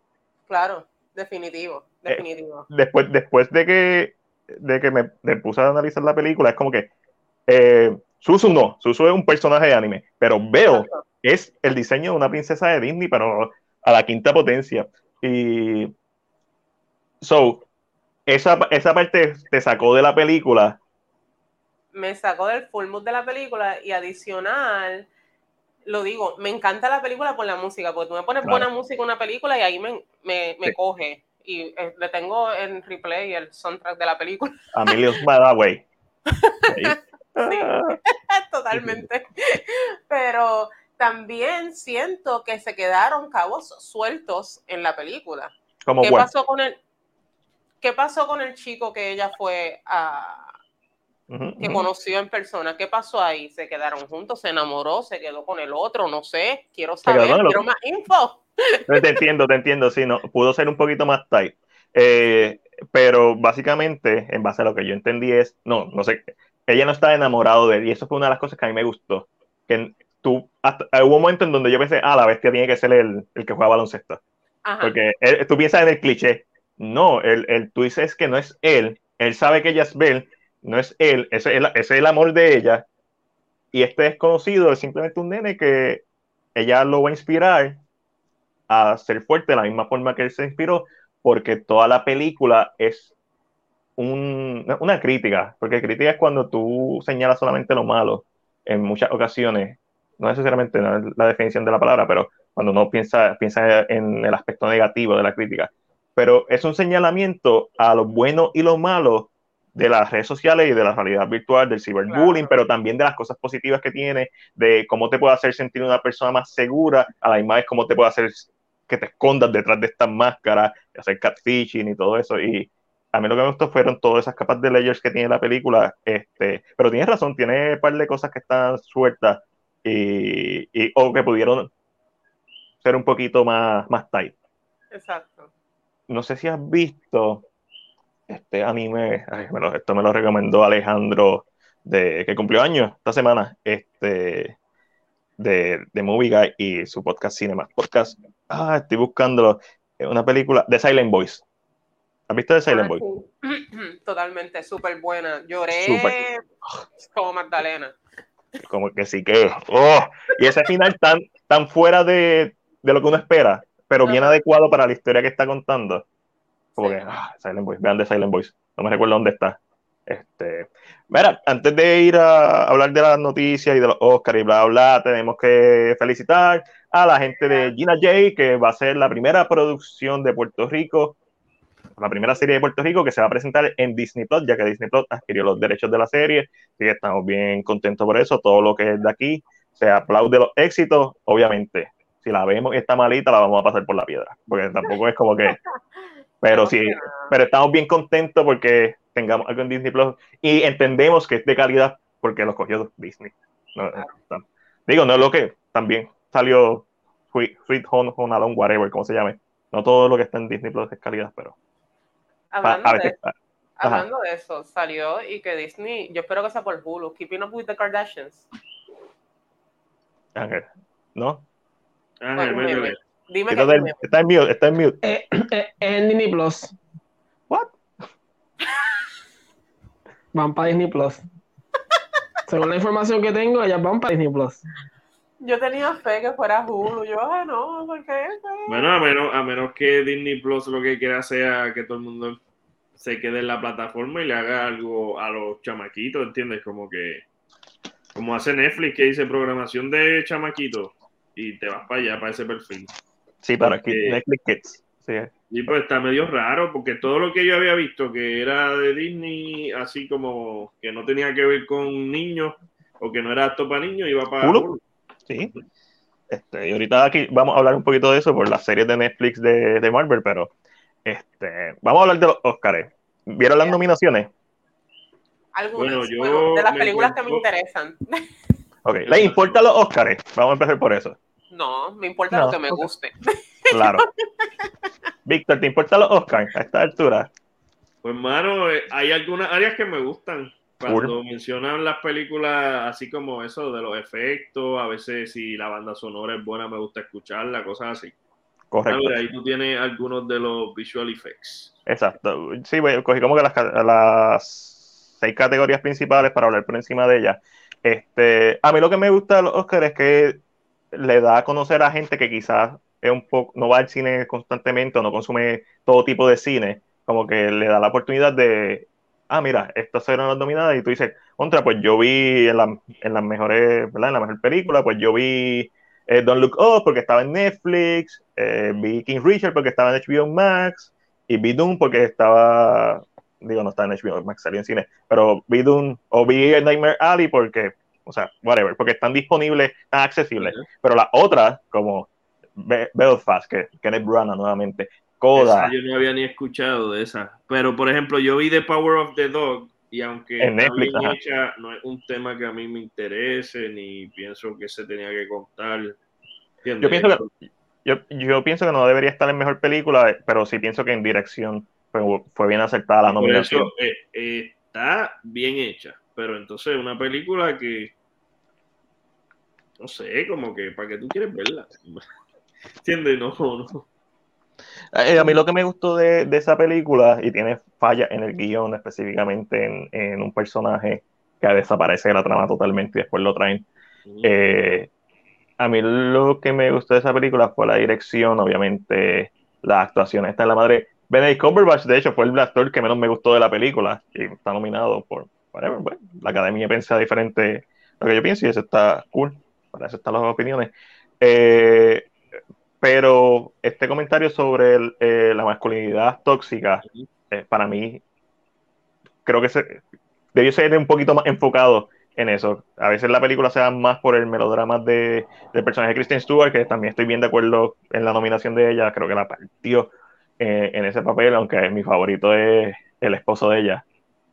Eh, Siempre ese actor es, es muy bueno en lo que hace, en todo lo que ha hecho. Lo quiero verle hacer, hacer otra cosa totalmente diferente, porque ya lleva dos o tres películas que es básicamente el mismo personaje en, en, en otro, en, otro, en otra historia, Sí, pero Yo le comenté a Priscila la actuación de ella y me dijo rápido, ah, es que yo no la puedo ver solamente porque siempre está en Spider-Man para mí en mi mente. es Mary Jane Watson, sí, es complicado. Este, So, de esta película, ¿tiene alguna favorita o le hubiera gustado que estuviera una nominada en esta categoría de las que hayan visto eh, del Bueno, año? Priscila, te puedo, puedo contestar por Priscila casi, no, pero voy a contestar yo. Para mí, Contesta, Priscila, no te dejes. para mí Dune, Dune, Dune. para mí es un, una pieza, una obra de arte, no sé. mira, todo lo que vean de Dune, se lo pueden regalar a la Priscila, es súper fanática. Ya me tiene Ah. Nice. hasta... hasta, hasta la coronilla. Sí. Para, para cambiar la cosa, Ángel, ¿alguna película que tú quitarías de esta lista o alguna que añadirías? West Side Story. ¿La quitaría? De mejor, de mejor película, sí. That makes sense. Nice. Tal vez de mejor director o otra nominación que tenga, que no necesariamente no las he visto. eh, y ya, pero mejor película. No. Sí, eso A mi mamá está- sí que solamente he visto tres de las que están ahí. Ujú. No te preocupes, yo, yo solamente he visto cuatro, así que estamos, estamos ahí. Tengo anotada la de Nightmare Alley, pero todavía no la he metido. Y Belfast la vi y no sé exactamente por qué está ahí. Porque es No blanco y negro, Ángel, porque es blanco y negro. mi gusto. No, Ángel, es porque está en blanco y negro y es de la guerra, por eso está ahí. Lo Todos los años tiene que Lo- haber una película blanco y negro o de la guerra. Y está en las dos. Pues esa es la blanco y negro. Sí. Porque la guerra ni se ve en esa película. Este, Víctor, ¿cuál es eh, película que quizás añadiría o películas que quitaría si, si esa es pues esa la de Power of the... Dog? Ujú. Eso... Sí, yo también la quitaría, actually. Mejor película, es como que, en serio, mejor película. Vele es mejor película. Este, Y salió. y Don't Look Up, a mí También, me las actuaciones, pero no, no es una película, como te digo, que yo quiera seguir viendo. A mí una para mí, una que esté nominada a mejor película tiene que ser una película que tú la ves hoy y la, o sea, obligatoriamente la tienes que ver más veces como para apreciarla bien, ¿entiendes? Y es como que yo salí de ver Don't Look Up y yo como que, que esto, sí, bla, bla. De hecho, fue uno de los posts más comentados en la plataforma y nosotros como que era súper distinto. Eh, yo creo que nosotros mandamos ese post viajo ahí por un par de sitios de Latinoamérica y tú veías, ah, en México tal cosa y en otro lado otra cosa. Y yo, pero decíanse como que... No, es una película bien divisiva. Esto es, entró, realmente esta película entró por la campaña. Eh, no hay break. Y por el, talento que tenía y porque la academia pensó que quizás. Mi problema con los Oscars es que, especialmente en las últimas dos décadas, especialmente en la última década, están tratando de pronosticar que el público quiere que nomine en vez de simplemente nominar lo que se merece estar ahí. Y estoy de acuerdo con Víctor. Yo sacaría The Power of the Dog y, y sacaría Don't Look Up. No, como no he visto West Side Story, pues no puedo decir. he escuchado cosas excelentes de Coda, de Drive My Car, eh, Dune, eh, un peliculón, aunque yo tengo mis críticas sobre la película, pero eh, mi crítica sobre Dune, Priscila, no te moleste, no es que es mala película, es que es el primer acto de la película. Claro. Y eso no es culpa de la película. Esta es una película que en retrospectiva se va a beneficiar de la segunda parte si la segunda parte es igual de buena. Y ahí es que va a ser como que este mega maratón de 6, 8 horas de película de Dune. Ahí tú ya estás como que, ah, Dune, por fin. debieron ponerle algo como prólogo o algo así, como que ah. iba a empezar. Pero, por ejemplo, Dune en, efectos especiales. Bien merecido. Para mí debería ganar Dune en efectos especiales. que la, el soundtrack también. El, soundtrack a mí no me gustó. Lo encontré bien atmosférico. Si voy a nominar a Hans Zimmer por un soundtrack, lo nominaría por el de No Time to Die, actually. No Time to Die. Tú no quisiste ver James Bond conmigo, ¿verdad? Ah, no, fue que yo me fui solo, perdón. ah. Vamos a hablar. Yo, yo, con James Bond soy como que tengo que verlo, tengo que verlo. ¿Te gustó? No me gustó, pero tenía que verlo. Ah, ok. Fue como que, que, esto. Trataron de hacer como un Iron Man 3. ¿Ustedes vieron Iron Man 3? Claro. Es como que, ay, sí, el más humano. Y yo, loco, para eso yo no vine a ver James Bond. Yo quiero ahí que salga en, el que, el cajo vuele o algo. Casi, casi. Voló con la motora al principio. Mira, en películas extranjeras, este. De ahí no he visto nada. No, nada. Ángel, ¿tú has visto algo? Eh, no. No, yo tampoco. Priscila. Mm, no, no. He escuchado sobre The Hand of God, pero no. Yo también. No, no la he visto ninguna. Lo que sí es, el chiste de aquí es que mucha gente pensaba que por el boss que tenía en Cannes, eh, el Hero y Titan iban a entrar. Ajá, yo vi Titan, exacto. Yo pensaba que Pero a Drive My Car se le coló por el lado y o Madre Paralela estaba para por España, si no me equivoco. Eh, yo creo que sí. Creo que sí. Y tampoco entró, que ha tenido mucho más. Este, tenemos asignación entonces. Aquí hay cinco películas para ver. Eh, mejor directing. Igual. Este, eh, estoy de acuerdo con la dominación de Power of the Dog. Creo que es excelente historia. En base a lo que Ángel me ha dicho de West Side Story, no sé si ustedes la vieron. Steven Steven Spielberg un mal director no, es un trabajo. yo siento que sí, pues, ahí, ahí debe estar. Eh, Belfast es Kenneth Branagh, Ángel.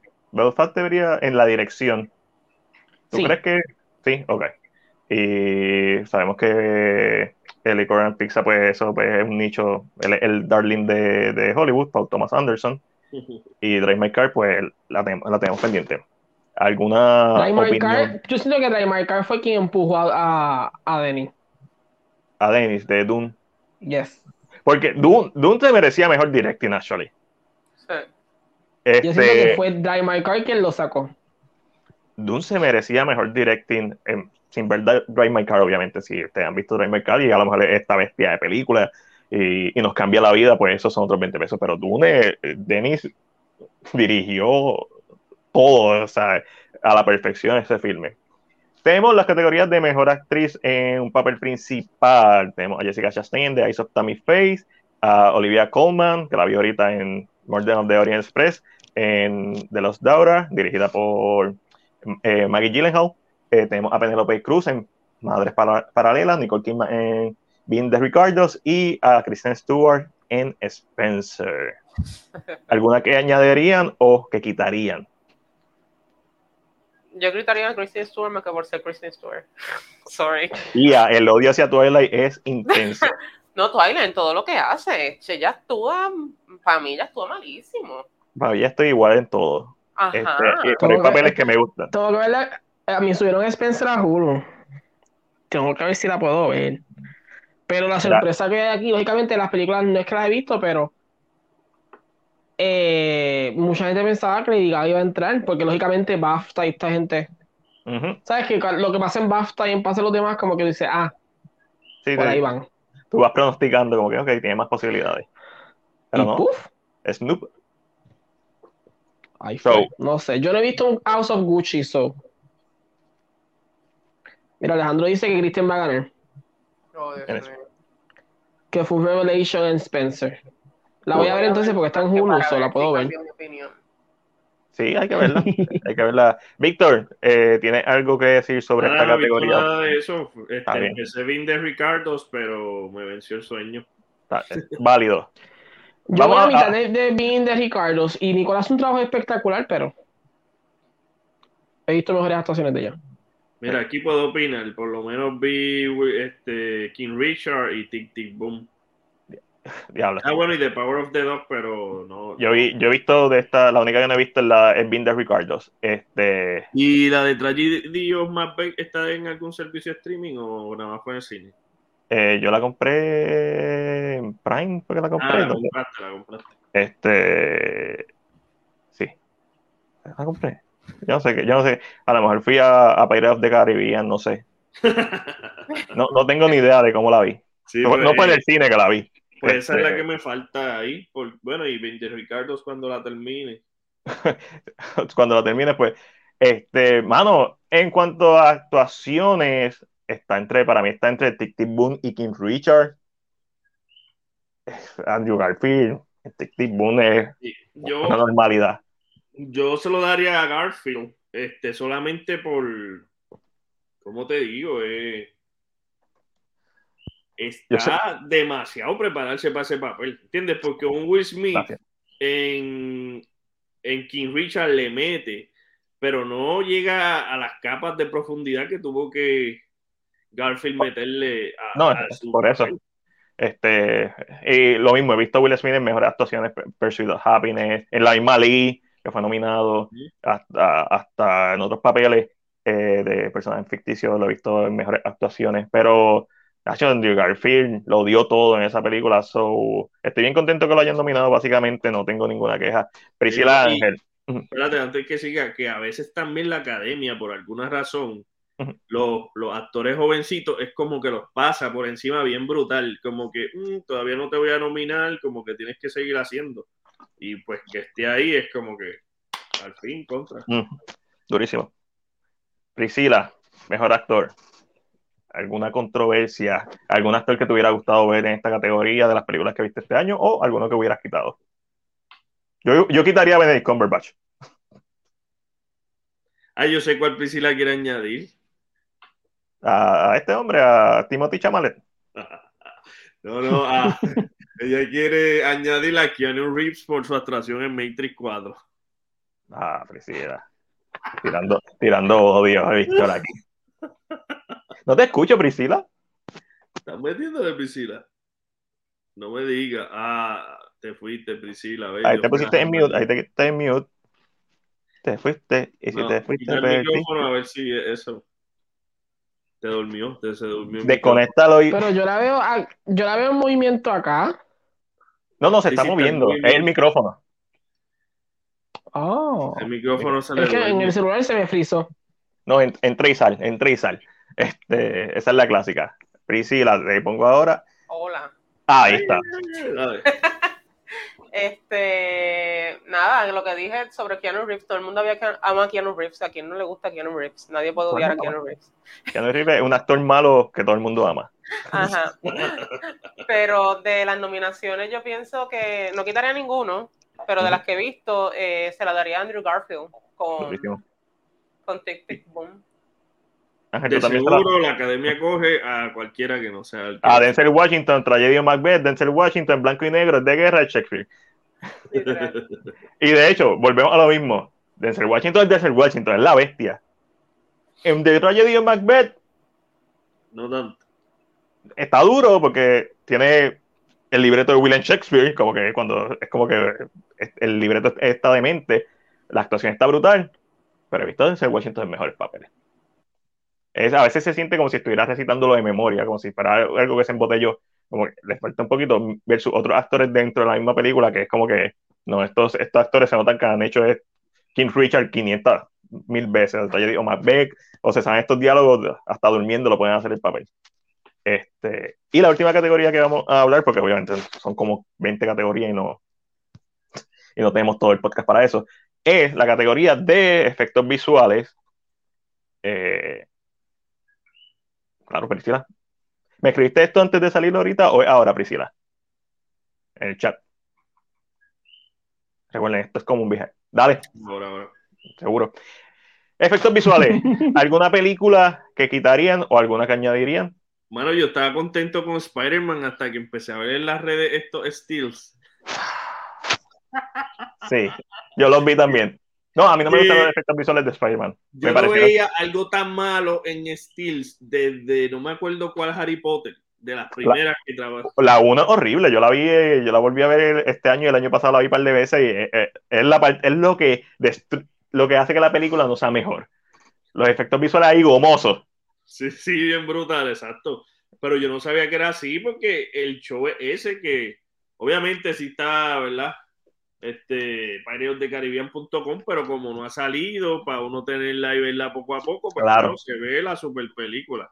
Pero cuando salió eso, yo, uh, este, como que, go back, go back. Sí, este, mira, yo vi un meme tan precioso de Spider-Man, yo, yo, creo que yo lo vi también, ese que tú dices, Alejandro, pero compártelo. Yo, lo que dijo Joker. Ah, el, el de Joker, ese fue el meme que yo vi. Como que Spider-Man The Way Home, eh, nominada a, a mejor efectos visuales, y sale Joker como que tú piensas que yo soy una broma para ti, y abajo salen los Steel, bien horrible. Ahí es como que. Dicho eso, esto es como la animación que están los keyframes, que son los que realmente tú vas a ver, y están los los de transición, que son cosas que no tienen que estar tan pulidas porque está en movimiento y tú no, los, no. se notan. Este, vamos a ver, claro, eso, eso también. Yo hubiera nominado Godzilla vs. Kong por encima de Spider-Man No Way Home. Y yo no soy fanático de Godzilla vs. Kong para nada. Pero es que la academia no escoge, bueno, estoy yo sé. Spider-Man. Ah, no creo que Godzilla vs. Kong, eso ni ellos ni se acordaron, se acordaron ahora que, se van a acordar. Se van a acordar de Godzilla vs. Kong.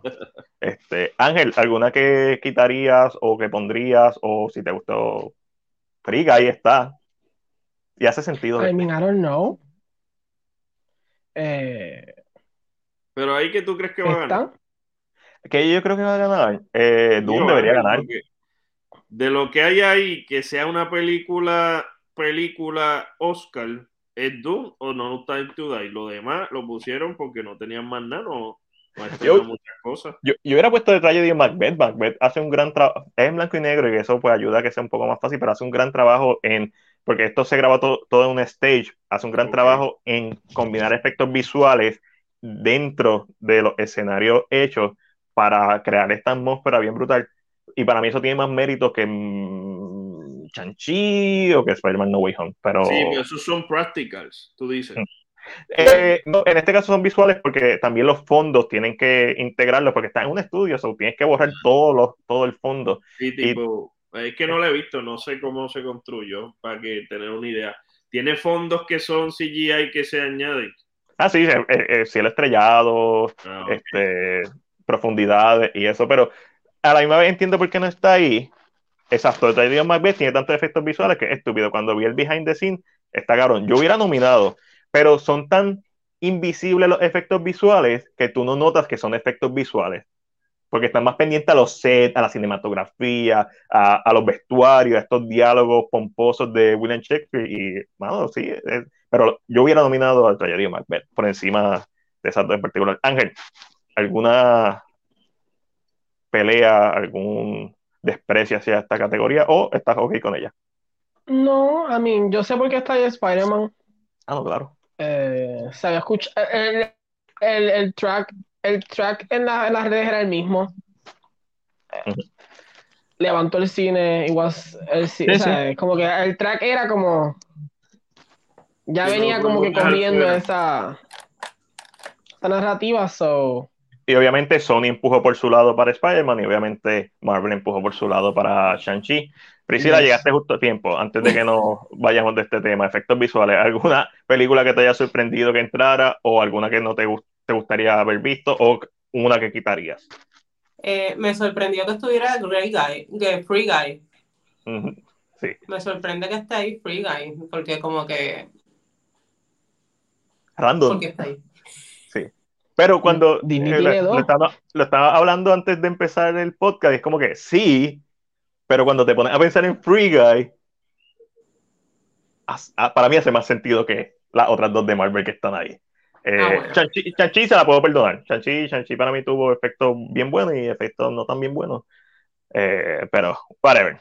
Vamos, vamos, vamos a las noticias, gente. Free Guy está cool, nos escribió Alejandro, tiene do- dos Ryan Reynolds. Tiene, sí, Partida doble, partida doble. Ryan por dos. Pero vamos a empezar con las noticias. Esto, vamos a, a ir, esto es lo compras o lo vendes. Está en nuestra sección donde simplemente decimos lo compramos o lo vendemos y si queremos dar nuestras razones las damos. Eh, Moonfall, esta nueva película de Roland Emmerich, ha sido un fracaso en la taquilla con un presupuesto de 150 millones. Solamente recaudó en su primera semana 100 millones. Devastador. ¿Está en streaming o nada más en cine? Yo creo que está solamente en cine. En cine, creo. Devastado. está. Ahí está. Era, lo compran o lo venden. Esto es como una noticia triste. Vendido. vendido. Eh, yo no sé. Yo la quiero ver. Yo también leí crítica y eso estaba. Era poco más, Era como cuando tú mapeas y después. exprime, mapea, exprime. Duro. El, el, el- el mapa de las mascotas, Vamos.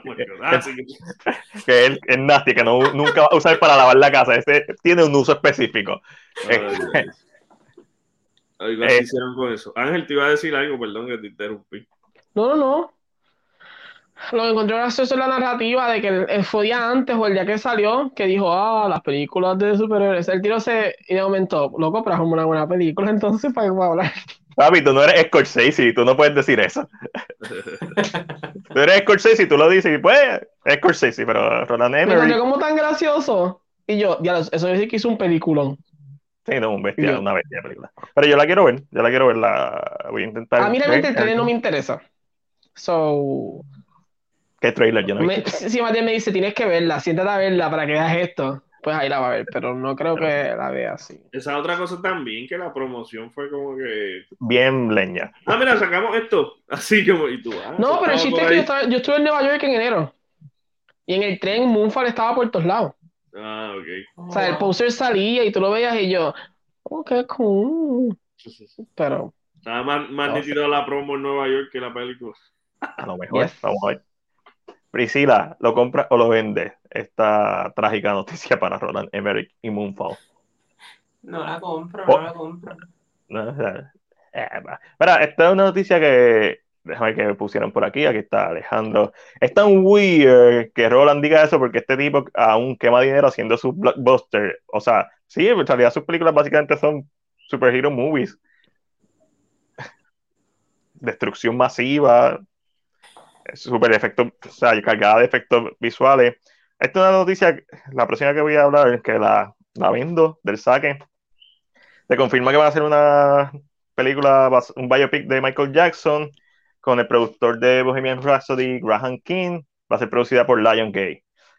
Eh, hace como 100 podcasts atrás, Ángel y yo hablamos de esto. De lo complicado que hace. Yo no, no, no puedo ver una. Puedo ver una película buena hecha, pero no puedo ver una película que sea un biopic que realísticamente representa a Michael Jackson. No lo veo, so- lo vendo. ¿Y ya, ya tienen el, el actor y todo? ¿O no? Nada más Eso es uno de los problemas de la película. a menos que sea de un periodo de la vida de Michael Jackson, pero eso sería como que, eh, volvemos, no va a representar la vida de Michael Jackson. La vida de Michael Jackson está interesante. Este, eh, ¿Lo compran o lo venden? ¿Están bien emocionadas por la próxima película de Michael Jackson? Lo vendo. Lo vendo.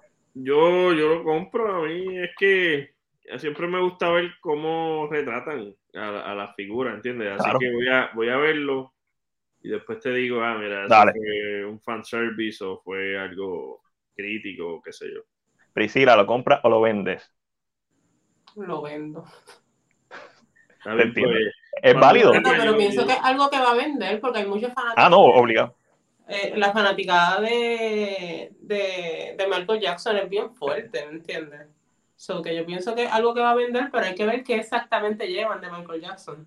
Sí, exacto. Eso es como si es la versión purista de Michael Jackson. ¿Qué van a traer? Yo lo que mi problema con esto es que yo no veo una película que compense. Es como la película de Steve Jobs. Intentaron hacerlo con este estilo teatral de diferentes presentaciones de, de Apple, whatever. Y casi no funcionó, pero realmente no fueron deep a lo que era Steve Jobs. Cuando tú ves Bohemian Rhapsody, que como película a mí me encantó Bohemian Rhapsody, pero si tú lees dos segundos Wikipedia de Freddie Mercury, sabes que está la versión Girl Scout de, de Freddie Mercury, la versión este, Testigos de Jehová de Freddie Mercury. Es súper sanana, porque obviamente él está muerto, pero Queen está vivo, o sea, la, familia, está no creo que le van a hacer justicia esa mi razón para venderla, pero igual, eso no quita que pueda hacer un película. ¿Qué más tenemos? Ah, diablo, ya llegamos rápido, no, no, hay. Vamos para vamos a seguir comprando y vendiendo, pero vamos a, a Netflix y los demás, que es donde hablamos de noticias relacionadas a streaming services. Ok, esta, esta parte de Disney está muy larga. Okay. Está muy larga, hay que, hay que cortarla. Eh, vamos a empezar porque, y vamos a empezar por Disney. Tiene, va a ser una serie live action de Goosebumps. Uh. Lo vendo porque yo no voy a ser el público pero a lo mejor a los niños les gusta. Yo de Goosebumps no he consumido nada. Pero las películas. Yo imagino que va a ser más parecida a las películas ¿Tú crees que, va a ser más recientemente que a, las series realmente? Ah, no, obligado. Obligado. So, mm, este, de ahí pasamos. a Leaway. Leaway, vamos a ponerle eh, a lo mejor veo el primer episodio y si no me gusta, pues, that's it. No, no, va a cambiar mi vida. No creo que Goosebumps vaya a cambiar mi vida. Para nada. Amazon anuncia que va a ser una secuela de Blade Runner 2049. Va a ser, se va a titular Blade Runner 2099. 99. Eh, Ridley Scott es uno de los productores de la serie eh, y se asume que va a dirigir algunos de los episodios. Ridley Scott está también dirigiendo y produciendo Rise of Rise by, by Wolf, en HBO Max compro esta serie porque Blade Runner es un clásico, aunque es lenta como su hebrea. Yo amo 2049, la freaking amo Dennis otra vez, volvemos a Dennis, es uno de los mejores directores, para mí mejor que Nolan, siempre lo he dicho. Para, Nolan es un visionario, pero Denis es un tipo que, es otra cosa. Eh, y aunque Denis no está envuelto en este proyecto que yo sepa, Amazon está buscando hacer contenido de calidad, buscando estos IP grandes como Lord of the Rings, que vamos a hablar después de esto. ¿Viste? Vieron, todo está conectado. Este, y, y mano, tienen, tienen tanta posibilidad con esta serie que me pompea. Plus, al ser en el 99, no va a estar ligeramente conectada con las películas, no es que necesita. de la misma forma que 2049 está conectada con, con Blade Runner 82, esta va a estar conectada con 2049 en una historia original. eso me, eso me popea. Eh, so, se jodió este Blade Runner 2049. Emin, si está Ridley Scott envuelto. No, porque Ridley Scott hizo dos películas el año pasado, hizo Rise by Wolf. Y Están haciendo bullying ahí, eh. Es que recuerda que Ridley Scott lo están tan. Sí. sí, sí, por House of Gucci. House of Gucci. Y, Pero. De, sí, de las, es que de las tú de la azul a lo mejor pudo estar en mejores efectos visuales, actually. Y mejor vestuario y esto, pero incluso quizás mejor guion, aunque a mí no me encanta. Supporting role. El problema con. No, no. No he visto mejores calibres. La, la actuación principal de la, de la que se supone que es la protagonista, sí, pero es casi dejada a un lado la protagonista de la jodida película, so, entiendo por qué ella no está ahí. Eh, pero sí, Ridley Scott está...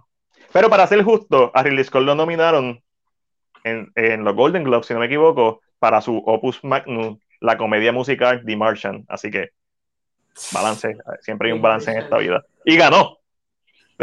Ajá, so, pero how, eso yo no sé cómo, eso es algo que todavía yo no he encontrado la respuesta. ¿Cómo eso ese, fue? Él le envió unos cupcakes premiados a los jueces. Sí, sí, eso. y la verdad estaban muertos de la risa. Sí, estaban, estaban high. No, na, nadie, nadie, entiende. Ni la gente que recibió el premio entiende. Lo único que entiende fueron. ¿Quién, quién produce esa película? Fox, probablemente. Fox es el único que entiende. Porque ellos. Porque hay dos chistes en la película, pues. Ah, esto es una comedia. Pero seguimos con Amazon. Eh, este domingo sale el trailer de la serie de The Lord of the Rings, The Rings of Power. Mm. Y eh, Vanity Fair tiró los behind the scenes. Hace tiempo yo no veía the scenes de calidad. Siempre es como que están bien las fotos, bien. Oh, no, estos se ven con colorización, se ven lindos. Ahí está Ismael Cruz Córdoba, de aquí yeah. como el Coquí, está en la serie. So, igual, súper pompeado por él, súper contento. Él es un tremendo actor. La serie tiene que ser buena. Esto no, esto no son behind the scenes, estos son steals de la serie. Uh -huh. Ah, ok. Pero ¿sabes Bueno, cuál es pues el chiste? Eh, Sí, sí, ¿cuál es el chiste de esto? Que normalmente estos estilos siempre los vemos en Entertainment Weekly, pero ellos son Ajá. tan bitchy que se los tienen a Vanity Fair. tienes- tienes razón. Ahí tenemos a Y- No y Soy yo Aragón. dije- cuando yo vi lo, lo- yo dije, Vanity Fair, con steals de, de una serie, ¿quién? Esto, es un, be- esto sí es un behind. Sí, sí. Sí, wow. Para la gente que no nos está viendo, Wow, que no está qué escuchando. Ángel se dio cuenta que es un viaje porque hay cámaras. Exacto. Porque eh, con the Rings tú No, nunca no. sabes. No, exacto. ¿Quién sabe No, si no, es pero un árbol estirando una Mira. mata? po- no. Es un net, un net ahí. No, no, pero eh, estamos viendo la foto aquí de Vanity Fair, que tienes toda la razón. Esto, estoy tan intrigado por saber qué es esto. Pero sabes que yo no sabía que era el director. ¿Quién es el director? Yo no sé. Ese es Boyega, eh, J.A. Boyega, el de... Ah, a ti te gusta. A ti te gusta no sabía que era él hasta que leí lo de. Vanity Fair. Oh, wow. Ah, pues, déjame, él hizo este, eh, ¿cómo se llama la película del árbol? Hablando de árboles, The Monster Calls. a Monster Call. Él, él me encanta eh, el enano. Sí, se ve. Que definitivamente es el esposo de esa. Y ya. Porque hice una no, comparativa con las manos y las manos de él, en el poster de las manos, tienen Ah, oro. So, no sé cómo le llegó el oro a los dedos, pero... Eh, es- los enanos son mineros en Lord of the Rings. So, Este, mira, de esa. No, el chiste es que ella es princesa. O sea, ah, es como ok, entendí el chiste. Ya sé cómo. Ok, ya. Ya, entendí el chiste Algo pornográfico que hiciste. Date un o algo. No, no. Eh, Ángel, se fue muy hardcore ahí. Mira, este, Sorry, gente, quería sorry. Comentar de, de Lord of the Rings que ojalá tenga el super éxito porque está el actor boricua y eso y, se ve que si lo pusieron va a ser uno de los lead roles, ¿entiendes? Como hay tanta gente en este mundo, pues no hay como un solo protagonista, van a haber muchos. Pero sí tengo problemas un poco con esos estilos, como le dijo Ángel, porque no todos se ven de la misma calidad en cuestión de la cinematografía. No sé si fue que unos los sacaron directo de la serie y otros los llamaron como para tomarle la foto o lo que sea. Pero, por ejemplo, esto que está ahí, el color de, por ejemplo, de esos dos que tú estás enseñando, salen demasiado del fondo, ¿entiendes? Y algo que tenía Lord of the Rings era que básicamente estaba en el sitio, ¿entiendes?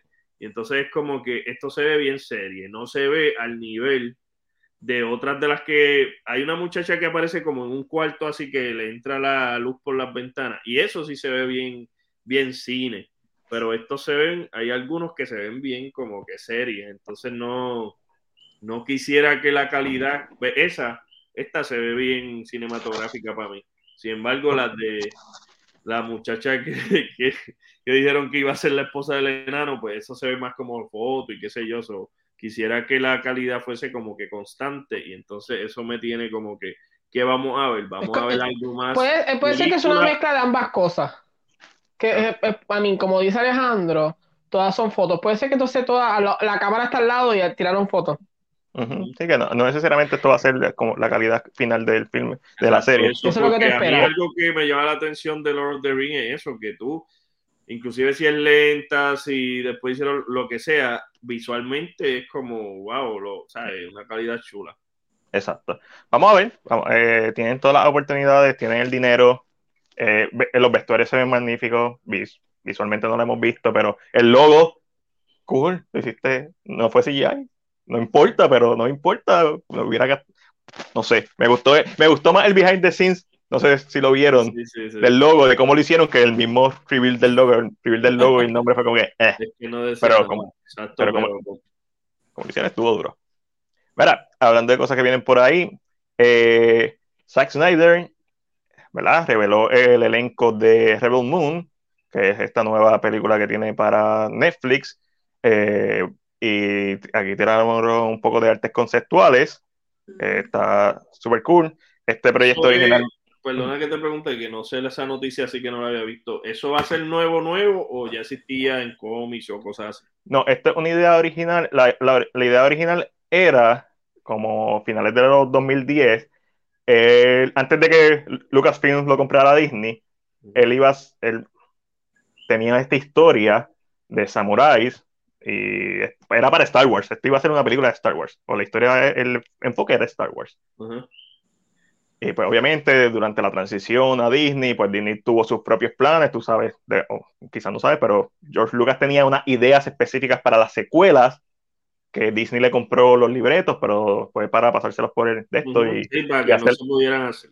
Correcto, básicamente. So, esta, esta, fue una idea de Zack Snyder en donde quería combinar básicamente eh, Seven Samurai, este, bien fanático de él, Hayden Fortress, que son influencias de George Lucas para hacer Star Wars, y como que hacer el Full Circle, que básicamente el episodio de, de Ahsoka, de, Ahsoka, de que, vimos, que terminamos viendo en The Mandalorian Season 2, pues esa, es, esa era la idea de Zack Snyder 10 años antes, este, en donde trae un, un, un chambara a Star Wars que lo vimos también en Ronin, tremendo cortometraje este, de, de, Visions. Pues es básicamente eso. por eso es que tú ves esto y tú sabes, diablo, esto es Star Wars, esto es Dune. Obviamente, Star Wars también se influencia un montón de Dune.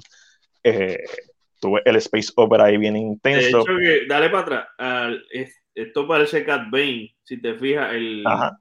Eh, casi. ¿Eso me iba a decir? Obviamente. Cat Bane caminando al Fortress de, de Java. Ajá. Ajá. Sí, o sea, porque todas las películas de Space Opera, los planetas solamente son de un tipo de vegetación.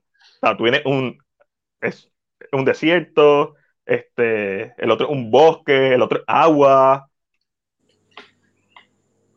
Pues, porque no nos tiene a nosotros allí en su equipo creativo para decirles, mira, ya cambien. Este, este, el otro era nieve completo, es como que, pues, es que es fácil, esto, Vamos a hablar claro, las películas de Disney, como George Lucas siempre ha dicho, son para niños. Tampoco es que, que tú sí tienes muchas cosas que le puedes profundizar en ellas, pero son al final del día. es por la misma razón que, que, James Cameron hizo a los avatars con forma humanoides. Porque esto es una película para humanos. No, no, no quiero hacer Alien ni nada por el estilo, quiero hacer una película que la gente consuma. Y seguimos en Tatooine, se revela el primer póster para la serie de Obi-Wan Kenobi. ¿Estás pompeado para verla, Víctor? Yo. Ay, es que. Estoy pompeado. estoy Priscila a veces. Te quita, que te, quita las ganas. Te baja la nota. que yo con Priscila hablamos mucho de esto y entonces ella tiene una frase que es: Tengo miedo. Tengo miedo de que va a pasar. Eh, después de ver The Book of Boba Fett. Tengo miedo. Tengo mucho miedo.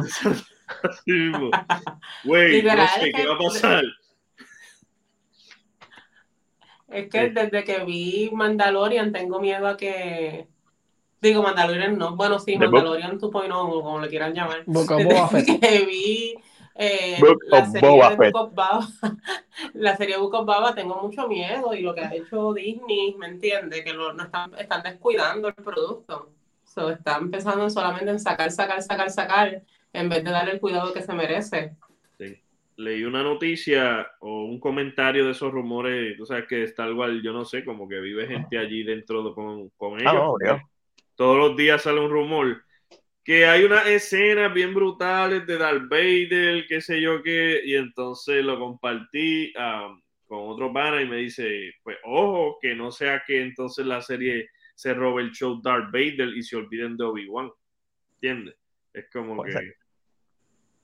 Y entonces ya yo estoy como con repelillo, yo hmm, me quedo así, si me gusta, pues... A mí, sabemos que vamos a ver flashbacks por montones, al parecer. Sí, sí, igual y... Porque Hayden está. Hayden está, so. I don't know, ¿verdad? Como, es como dice Priscila. Yo estoy como medio, medio kaki. ah, yo estoy up for it. Este, esa serie sí me pompea. Eh, yendo rapidito a lo de Rebel Moon, el casting eh, se compone de Charlie eh, Honan, eh, Jimon Honson, que que hace Who en Guardian of the Galaxy, eh, Donna Bay, Ray Fisher, y, Sofía Butela, además de, ¿verdad? Eso otro elenco ahí bien grande. So, estoy pompeadito por ese proyecto, estoy pompeadito por Star Wars, por la serie de Obi-Wan. Eh, a lo mejor cuando vea The Book of Mandalorian, cambie de opinión. Mira, HBO Max, HBO Max renueva para una tercera temporada de Euphoria, que es una de las series que está caliente. Yo no veo series, gente, eh, pero yo de Nitan Geeks no suelo ver muchas series, menos que sean anime. So, pero esta serie me han dicho que es un monstruo de serie. ¿La han visto Euforia? no la he visto. He escuchado, he estado a punto de, pero como que la veo muy drama. Sí. A mí es que me está pasando como con Stranger Things. Estoy hablando de ella, eso no me interesa. Mm. Hasta que cuando la quieras ver, la ve. muera y yo, ahora la voy a ver. Muy bien. vamos a, a, una noticia medio extraña. La serie de Netflix, de Marvel, salen de Netflix por primera vez a finales de febrero. En marzo 1 ya no va a estar en Netflix. Lo más extraño de esta noticia es que no se ha dicho en dónde van a estar. ¿No se sabe quién lo va a comprar? No, eh, no, no, se sabe. No se sabe si van a estar en Hulu, no se sabe si van a estar en Disney Plus, no se sabe si van a estar en HBO Max o en Amazon, no se sabe. Está, es como que pues, van a desaparecer. O sea, ni los va, los va a enterrar. Sí, eso es lo que yo pensé, que ellos van a hacer. No queremos que la gente recuerde que Daredevil sigue siendo la mejor serie de Marvel. Bye. Porque no fue hecha por nosotros. No fue hecha por nosotros. A menos que la, se la lleven para Hulu o Disney y digan original series también. Como hace Netflix, como hace Netflix que las compra en original Netflix. Este, este Mira, Alejandro me escribe sobre Euphoria, Slow Burn, Methodical, Character Study. Ah, ahí creo que te estás refiriendo a Obi-Wan, pero aquí nos dice Euphoria es alte. Ponte a ver el ángel ahora, papi. Ahí te está diciendo Alejandro que te ponga a ver Euphoria. Y pasando, haciendo la transición a nuestro último segmento de, de cuando quiera salir el video, la esquina Marvel y el rincón DC, donde hablamos de las noticias más importantes dentro del mundo de películas basadas en cómics en general. Lo que pasa es que no vamos a ponerle la esquina Marvel, el rincón DC y el hueco Dark Horse, porque no, quién sabe quién es Dark Horse. Este, so, tenemos tres noticias solamente. La primera siendo una transición entre el pasado segmento, que es que se renueva Peacemaker para una segunda temporada. los muchachos me dijeron que están en curso. Hay Peacemaker para rato. Segunda noticia siendo los 15.000 posters que han salido de The Batman, no tantos como el millón que ha salido de The Lord of the Rings, The Power of the Ring, que han sido como 2 millones de posters los que han tirado, pero ¿están pompeados para The Batman? ¿Hay hype para The Batman? Felicidad está pompeada. Ángel, ¿está pompeado para The Batman? Pues mira, a mí normal. Sé que será la novela eh, gráfica, la precuela.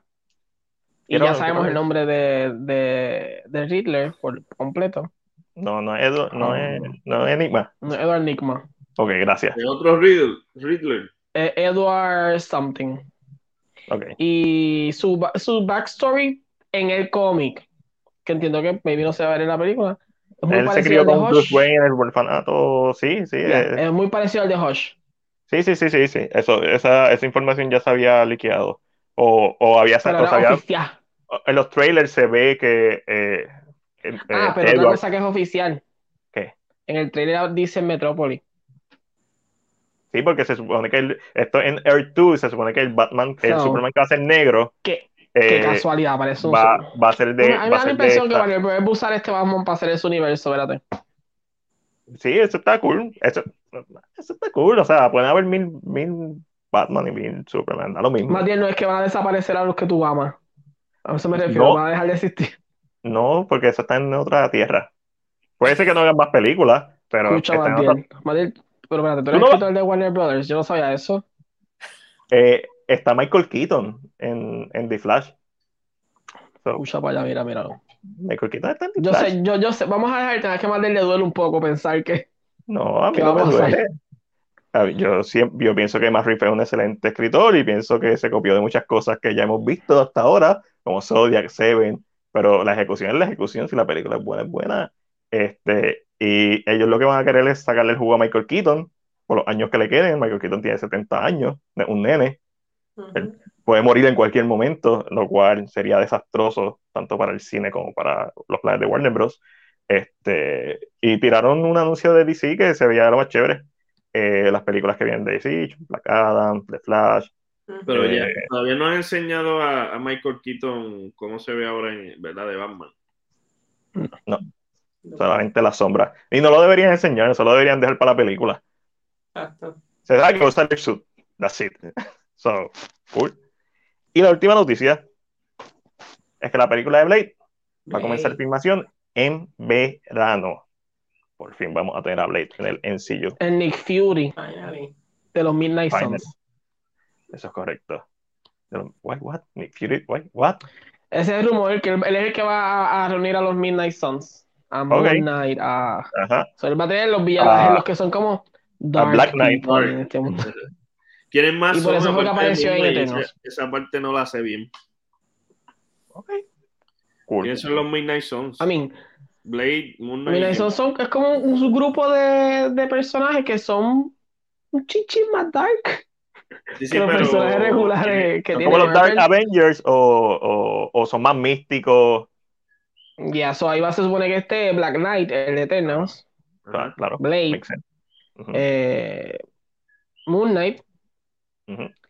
Y a mí, Marvel no tiene más nadie ahora mismo. Bueno, el hombre lobo.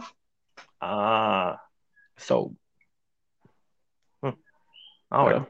Es que está, reemplazando a. Ya sabemos, tiene que retirar eso. Necesitamos un negrito que, se, que le queden bien los coats largos. Ah, ok. Ya, ya, ya vi dónde hiciste el. Ya.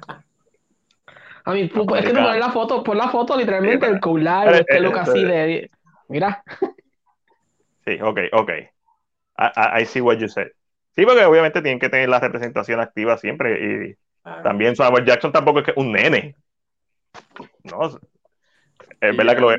Ya, por ahí a Samuel Jackson va a tener que pasarle el vato antes de que. Sí, sí, sí, porque. ¿Y en las fotos promocionales de Secret Wars? ¿Es lo que viene de ellos? ¿O Secret. ¿Cómo se llama? No? Invasion. Secret Invasion. Ese hombre tiene una barba por acá, blanca. Ah, y este está para retirarse ya. Este está ya a, a, a dos hábil de morir el, personaje no, no, no somos ya. No, es calvo. No es calvo. Wow. Ya con, con, con, eso, con eso, terminamos, ya no, no, hay más noticias. Se acabó. No, pero eso está bien. Priscila, ¿no hablaste de Batman? No, porque ya todo el mundo sabe mi sentimiento hacia Batman. Estás pompeada. Estás pompeada. pompeada. O sea, me estaba peleando si vamos a comprar las taquillas de antemano. no, es que ese es mi superhéroe favorito de DC, en verdad. Casi sacando a los otros. A los otros. Return, digo, Batman Return, no, la de que sale de Riddle. Este, sí, sí, esa es Forever. Ajá, eso es Forever y eso no. A mí Yo, me, da, George Clooney. No, me da a Christian Bale y tengo fe en Robert Pattinson. Todos tenemos fe en Robert Pattinson. pienso que va a salir como en el Lego Movie, así que de momento Ay, Spark. Oye, Batman Lego Movie está dura. eso, pues, tiene que salir brilloso. Brilloso. Aunque sea porque le cae la lluvia así en, los sewers y eso. Ay, cae en un, en un, tanque de grasa y sale todo brilloso. Ay, Dios mío. Ay. Lo espero. Sí, yo, quiero verla, como les dije, vi la entrevista de GQ y me, me subió un por ciento el hype. Ahora tengo un por ciento de hype. Lo que dijo en esa entrevista, por no Ah, no, está, está hablando de, de, sus papeles más icónicos y es como que el Pattinson es como que awkward en la entrevista y en esta entrevista se vio como que más chill. eso fue lo que me gustó. No, dice no era ni porque estaba hablando de Batman, estaba, habló, de, habló de Harry Potter and the Globe of Fire, habló de Twilight, eh, Times, The Lighthouse, The Batman eh, y de cuál proyecto que yo ni sabía que existían. Que fueron proyectos random que hizo eh, y, y, me pompió eso. So, así Ah, vámonos. Pero ¿dónde lo no sabía que Evan Main audicionó para esta película. ¿Para cuál película? ¿Para Batman? De Batman. Como de Riddler, lo más seguro. En, eh, supuestamente Andrew Garfield y Evan Main Duro. Eh, audicionaron para esta película. O para, o para el Joker, que supuestamente va a salir. Supuesta y alegadamente. Supuestamente para, supuestamente para Batman. Porque en la entrevista que yo vi. Ok, ok, ok. No Dónde fue los, él, dice que se sintió avergonzado. De momento estaba sentado esperando a que lo llamaran y escuchaba que estaban llorando en la sala. Y pero ¿qué hicieron esta gente? Se escucha bien interesante imaginarte a Andrew leyendo para Batman o a Eddie leyendo para Batman cuando como que yo no lo visualizo. Andrew lo visualizo por el estilo de Batman que quieren traer en esta película. Este, que, que, este Batman más psicológico. Andrew puede irse bien deep en eso, pero Robert Pattinson también y obviamente por eso ganó y además la constitución física de Robert es un poquito más grande que la de Andrew. a ser sincero, Robert es porque se ve más loquito. Sí, sí, obligado. Obligado. Robert le quitan la máscara y no tiene que hacer nada con su cara. Dice, este está todo, este tiene un trauma psicológico. Sí, este, este, por eso te digo, él es medio cuál en la entrevista. Sí, pero también yo mirando la estructura de la quijada, casi todos los Batman tienen la misma estructura así bueno, pero ese es el típico superhéroe americano, eso no lo quita nadie. Eh, quijada cuadrada, sí. protuberante. Superman, lo mismo, son todos así, para dibujarlo, yo que dibujaba eso era...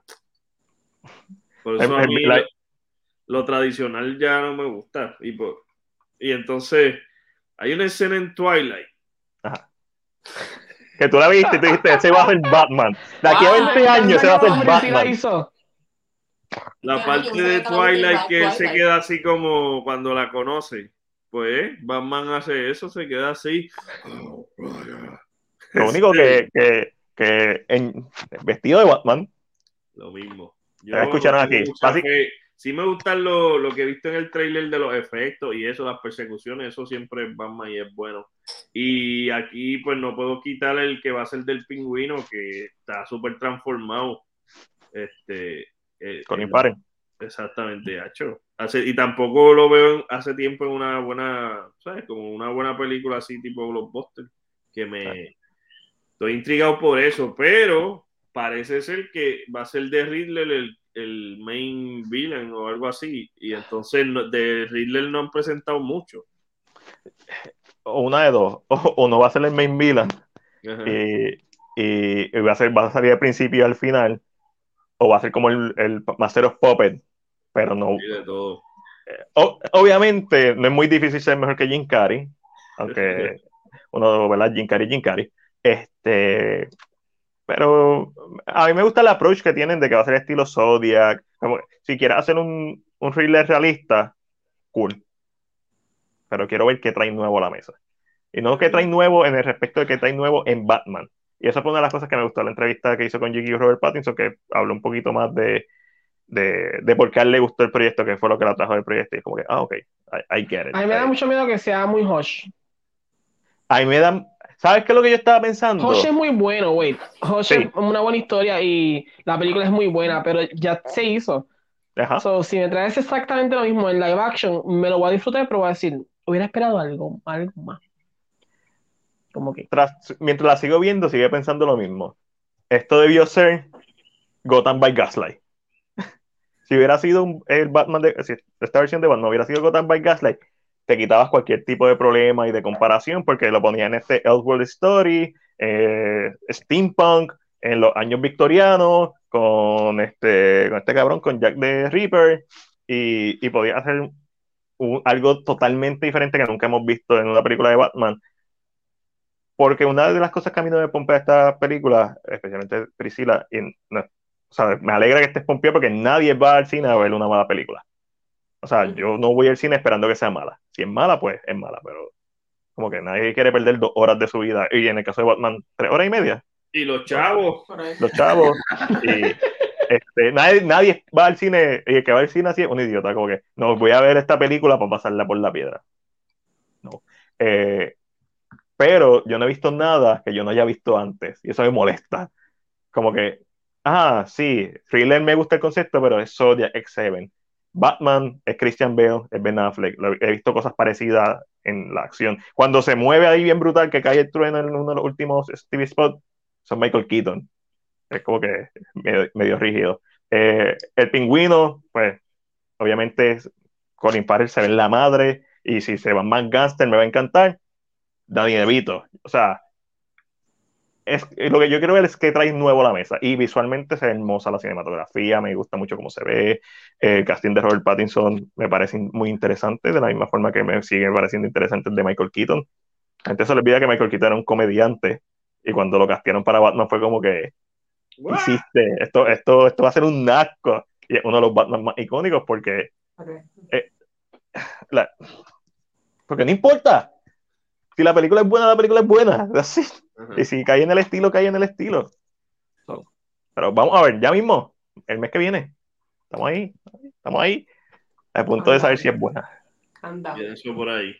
Ok, la última pregunta para terminar el podcast. Joker en The Batman. Si ¿Le gustaría que saliera o preferirían que no saliera? Hay que dejar al Joker descansar. Yo dejaría al Joker descansar. Déjalo descansar. Yo creo que tienen que abrir paso para un nuevo villano que ya hayamos visto, pero que lo traigan ahora nuevamente a los 2000. Yo, es que yo de hecho hubiese quitado estos villanos también, algo que la gente no conociera mucho o algo así. Es como lo mismo de Spider-Man. Están hablando de, de, Hunter y todavía es la hora que no lo han sacado. ¿entiendes? Ah, Hunter lo quieren hacer desde, desde que Sam Raimi estaba bregando con Spider-Man. Supuestamente, eh, hay una película de Craven the Hunter que está haciendo Sony estilo Venom, que va a ser con el que hizo de Kikas. Kikas. Esto sí, el que hizo de, de Quicksilver y eso. Por eso lo menciono, es como que ya van, tienen que hacer otra cosa. Lo que vemos aquí, la gatúbela, lo mismo, que si la seduce, pues búscate otra persona. Ahí están este, como Star Wars. No tienen más personajes de verdad en este mundo. Skywalker. Skywalker, todo, todo Skywalker. Skywalker es como que, yo veo a Luke, es hay más, que, hay más. Está bien, pero o sea, desde cuando tú no ves una buena gatúbela.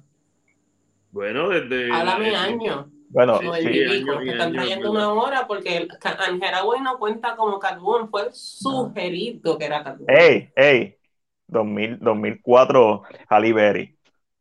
Por favor, vamos a. Tú lo sabes, lo sabes que es la mejor. No, mentira. Eh, Michelle Pfeiffer, si nos vamos a ser sinceros, Michelle Pfeiffer la última Catwoman. Bueno. bueno, esta generación sí necesita una Catwoman y, y ya con Priscila yo he hablado que la actriz esa está ahora en. Está como la juego blanco en todos lados.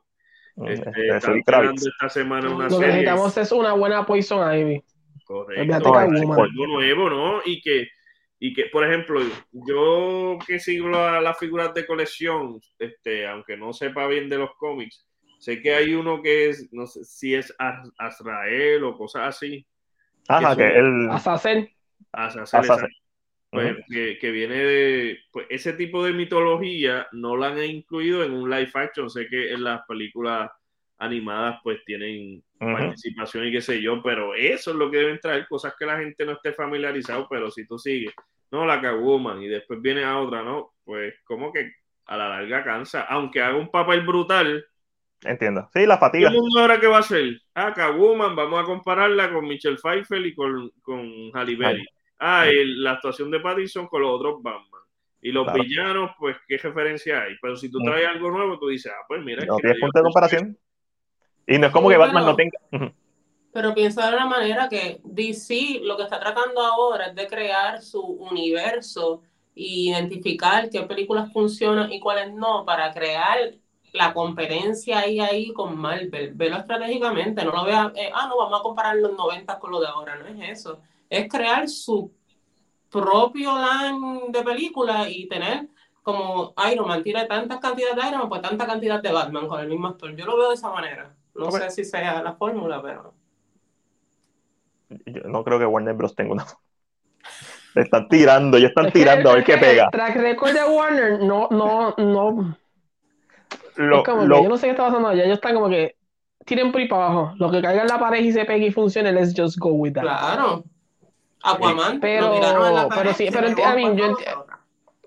Es que también entiendo también el punto de por qué es Gatubela quien tenemos, por qué si sale Joker, por qué va a salir, por qué es el Riddler, por qué es eh, el pingüino, porque es que son los villanos que el público general conoce. O sea, especialmente para una primera película. Es como es, es para atrapar. Ya la gente tiene la idea de que Pattinson, Twilight, ya eso es lo primero que coge en su cabeza. O tengo que traerlo por otro ya lado. Está cuesta arriba ya está cuesta arriba. Y, no, y Robert Pattinson es excelente actor en todo lo demás que ha hecho fuera de Twilight. Este, Pero ya está cuesta arriba porque la gente piensa en Robert Pattinson y piensa en Twilight. Y eso no es necesariamente bueno, a menos que sea fanático de estos highlights.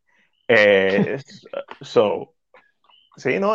Pero a la imagen tienes que traer a Batman, tienes que traer un Batman que sea familiar, pero que trate de traer algo nuevo a la mesa. Y eso es lo que tienes que lograr, que a la gente le guste, que sea bueno y que sea fresh. Supuestamente el, lo que quieren hacer es eh, Court of Owl, que es un run de cómic relativamente reciente, más moderno, y si hacen eso, a mí me va a encantar. Este, porque va a traer algo nuevo a la mesa y si te va por el misterio, que es una de las cosas que le ha faltado a las películas de Batman, misterio y la parte de detective, que aparentemente es lo que quieren hacer, pues puede funcionar. Yo creo que están mezclando Hush con The Long Halloween, con Dark Victory, están haciendo este menjunje con, y hasta un poco de Gotham by Gaslight también se siente, no sé Ángel, tú que también la viste Gotham by Gaslight. Los, yo los, los hasta el scout. Hasta, there's a little bit of everything. Yo espero que me. I mean, yo, espero que está cabrón la película. Yo, espero decir, diablo, esta es la mejor película de Batman que he visto. Eh, yo, yo creo que, yo tengo fatiga del cine ya. Sí. ya, yo, yo tiempo, creo que llevo tanto tiempo haciendo el podcast que ya estoy termino aquí y no quiero ver nada de cine y creo que eso me tiene como medio ahogado. Como que hablar de cine y yo, oh my god, again. Tengo Pero realmente, pero el aspecto de Batman. Ah, la semana que viene. Yo no estoy en el podcast la semana que viene, Ángel. Si quieres hacerlo, Alejandro, si estás por ahí, quieres hacer el podcast con Ángel. Ay, vienen. Ah, tienes, que, tienes que, hablar con Eric, tienes que hablar con Eric y con Alexandra. No sé si, no sé si van a hacer el podcast la semana que viene. Porque sale el Super Bowl y entonces salen los trailers del Super Bowl. Todo el mundo va a estar hablando de eso. Oh, Podemos grabar el, el, el, lunes algo, o el martes, whatever. y ya, y ya, te coges libre, mijo. Sí, sí, coger, coger no, pero, pero, pero, en el aspecto de Batman, ya, la voy a ver, me gusta. Es lo que dice Matiel, siento que he visto ya lo que está pasando en el aspecto de Hosh, el look que tiene Miller y todo. Pero a mí me gustó mucho la historia que se dio con Hosh. So, si lo sabes hacer, no me va a molestar aunque lo haya visto, porque, ¿verdad? Yo dije el comentario. Wow. Alejandro, hablamos ahorita. Alejandro, tú que cumpliste años. Bye. Miren, eh, y creo que si es eso me va a gustar, porque lógicamente no, yo, yo no soy todo el público, tal vez yo reconozco, pero el público que no los reconoce lo que van a presentar, eso me iba a ser fresco para ellos. So, yo estoy como en la expectativa de qué voy a ver. ¿Qué me vas a presentar? Que yo, porque visualmente, como sabemos, se ve no, esa es la madre. Son en ese aspecto no tengo problema. Eh, va a ser en la historia, que tú vas a traer distinto. Que me diga, ah, qué peliculón. Ojalá. Vamos a ver, vamos a ver, vamos a ver. Vamos a ver. Vámonos, chicos, ¿dónde las puedes conseguir? Métele. En Instagram y Facebook como Ni Tan Geeks. Y también en YouTube, que tenemos ahí los unboxing bien chévere. Estamos, estamos en pañales en TikTok, pero se aceptan recomendaciones, se aceptan este, colaboraciones, se aceptan bailarines para Yo, yo, lo, que lo que solicito para TikTok es que el caballero se haga un cosplay de Peacemaker y, lo, y baile. Duro. Por ahí yo dije que iba a ser el casco aunque fuese de cartón porque las cosas están caras, pero... Papel de aluminio. este, pero eso viene por ahí, en verdad, ese intro estoy impactado. te, cambió la vida. Sí, es como que tú sabes, de esas ideas que uno dice como que ya Eso no va a funcionar. esa idea a esta gente. Pues si no fuese James Gunn, ese intro. Nadie lo hacía. Nadie que lo va, pues la, va a coger en serio eso. Dinos la verdad. Cuando no hay cámara grabando, empieza a grabarlo. Cuando están en el backstage, empieza a hacer el baile como que ya natural. Sí, bueno, pueden ir a, pueden ir a nuestra plataforma y tenemos un backstage que yo salgo bailando un ratito y Priscila hace como que Ahí verás sin que te des cuenta. y ella ahí como que, ¿en serio te lo aprendiste? Pero yo estoy vacilando porque fue que hizo un post también de como que los pasos y también era un, relajo. Sí, hizo, un tutorial, hizo un tutorial, hizo un tutorial. un tutorial del, del intro por, por, fastidiar porque todo el mundo estaba hablando de eso, pero es que yo quedé impactado realmente como que... Lo sabemos. Tienes que estar demasiado top en Hollywood para que alguien te diga, ah, este es lo que era. ¿Entiendes? Sí, sí. Eh, sí, vamos a hacer algo como si fueran los 70, los 80. Sí, full. Yo estaba para, una serie de, de, antihéroes de DC. Una cosa así. Yo lo que pienso en el show de las 12, ¿ustedes llegaron a ver eso? Claro, claro, con Eddie Miró, papi. eso. Era como un show de las 12 con. con Paquito Cordero presenta. wow. ¿Qué es esto? Así que, como para mí están. Going back to the 90s. Estoy viendo, pues, olvídate, impactado. Pero nada, nos pueden seguir ahí. Por lo general, estamos posteando cositas todos los días. Este, ahora, la semana que viene, vamos a tener un live el jueves. Este, una colaboración ahí con este, una persona de, un, de youtuber también, pero es de Chile, así que esta semana tuvimos a alguien de Dominicana que también hace algo parecido a lo que estamos haciendo. Así que colaborando, dejándonos conocer y poco a poco creciendo, ¿verdad? Lo que podamos. Eh, esperamos, ¿a ustedes les gusta ir al Comic Con? No sé si van a ir, estamos pompeados para eso, espero que no. Yo trabajo en el Comic Con. ¿Tú trabajas en el Comic Con? Ah, pues, a mí, no, pero se puede sacar porque pues entro de gratis, pero... So que si van para allá, me avisan. Bueno, vamos, vamos para allá y buscando todos esos revoluciones. Espero que ellos no lo muevan de fecha otra vez y que por fin nos dejen disfrutar. Por favor. Por favor, en los comités se pasa también. Pues así en las redes, pero si nos escriben, no, en, hay siempre en Instagram y de ahí nosotros pues mandamos la información para, la, rebotamos este, para las otras plataformas, excepto como les dije, los videos pues un poco más extensos, las entrevistas con los actores y qué sé yo, pues van para YouTube para que los vean con calma y pues a veces duran mucho así como los podcasts, qué sé yo, 40 minutos. Así que tienen ahí para verlo, empiezan lunes, terminan viernes, pero no, no los ven y, y saben qué es lo que hay también esperando. Así. Bueno, como ustedes saben, mi gente, mi sección es que hay el drama con Angelo, bisemanalmente. El próximo episodio es el sábado, y se me olvidó 19, y voy a estar hablando de Howard, así que si les interesa, Howard está en Vicky y el sábado pueden acompañarme. Ya sé que a Priscila le gusta, así que esperen a Priscila de invitada. Pero no, se lo puedo tirar ahora porque tú sabes, tengo que sacar un drama y decirle, Priscila, vamos a ver este drama. Por si Hay que planearlo. Y no, obviamente. Preferiblemente uno que ya haya visto. Ah, no. no tener que subirse los 16 episodios ahí de, de, Scratch. Yo lo veo en 24 horas. Ella, es ya hardcore. Yo me escribo, mira, ya lo terminé y yo, eh, yo por el episodio 2. Ponte para tu número, Ángel. Ponte para tu número. Otro dato curioso que no les mencioné, pero Priscila sabe hablar coreano, o sea que ella lo puede ver no doblado y sin subtítulos. Ah, que tú lo puedes ver, sí. Qué buena vida. ah, si yo, si yo puedo mirar hacia el lado y no me tengo que preocupar por lo que están diciendo. Pero no sé, pero a veces me confío mucho y me voy en el viaje y no veo los subtítulos y me pierdo. Así que no es tanto que sé. Así que. Pero viste, ya, ya, ya saben ya sabes, ahí tiene una cómplice en dramas coreanos y que coming soon ese crossover va. Y a mí me voy a conseguir en CinePR, especialmente en YouTube y en Spotify, porque el podcast sale por Spotify eventualmente cuando lo suba. Este, va a ser, el domingo, eh, sí me acuerdo.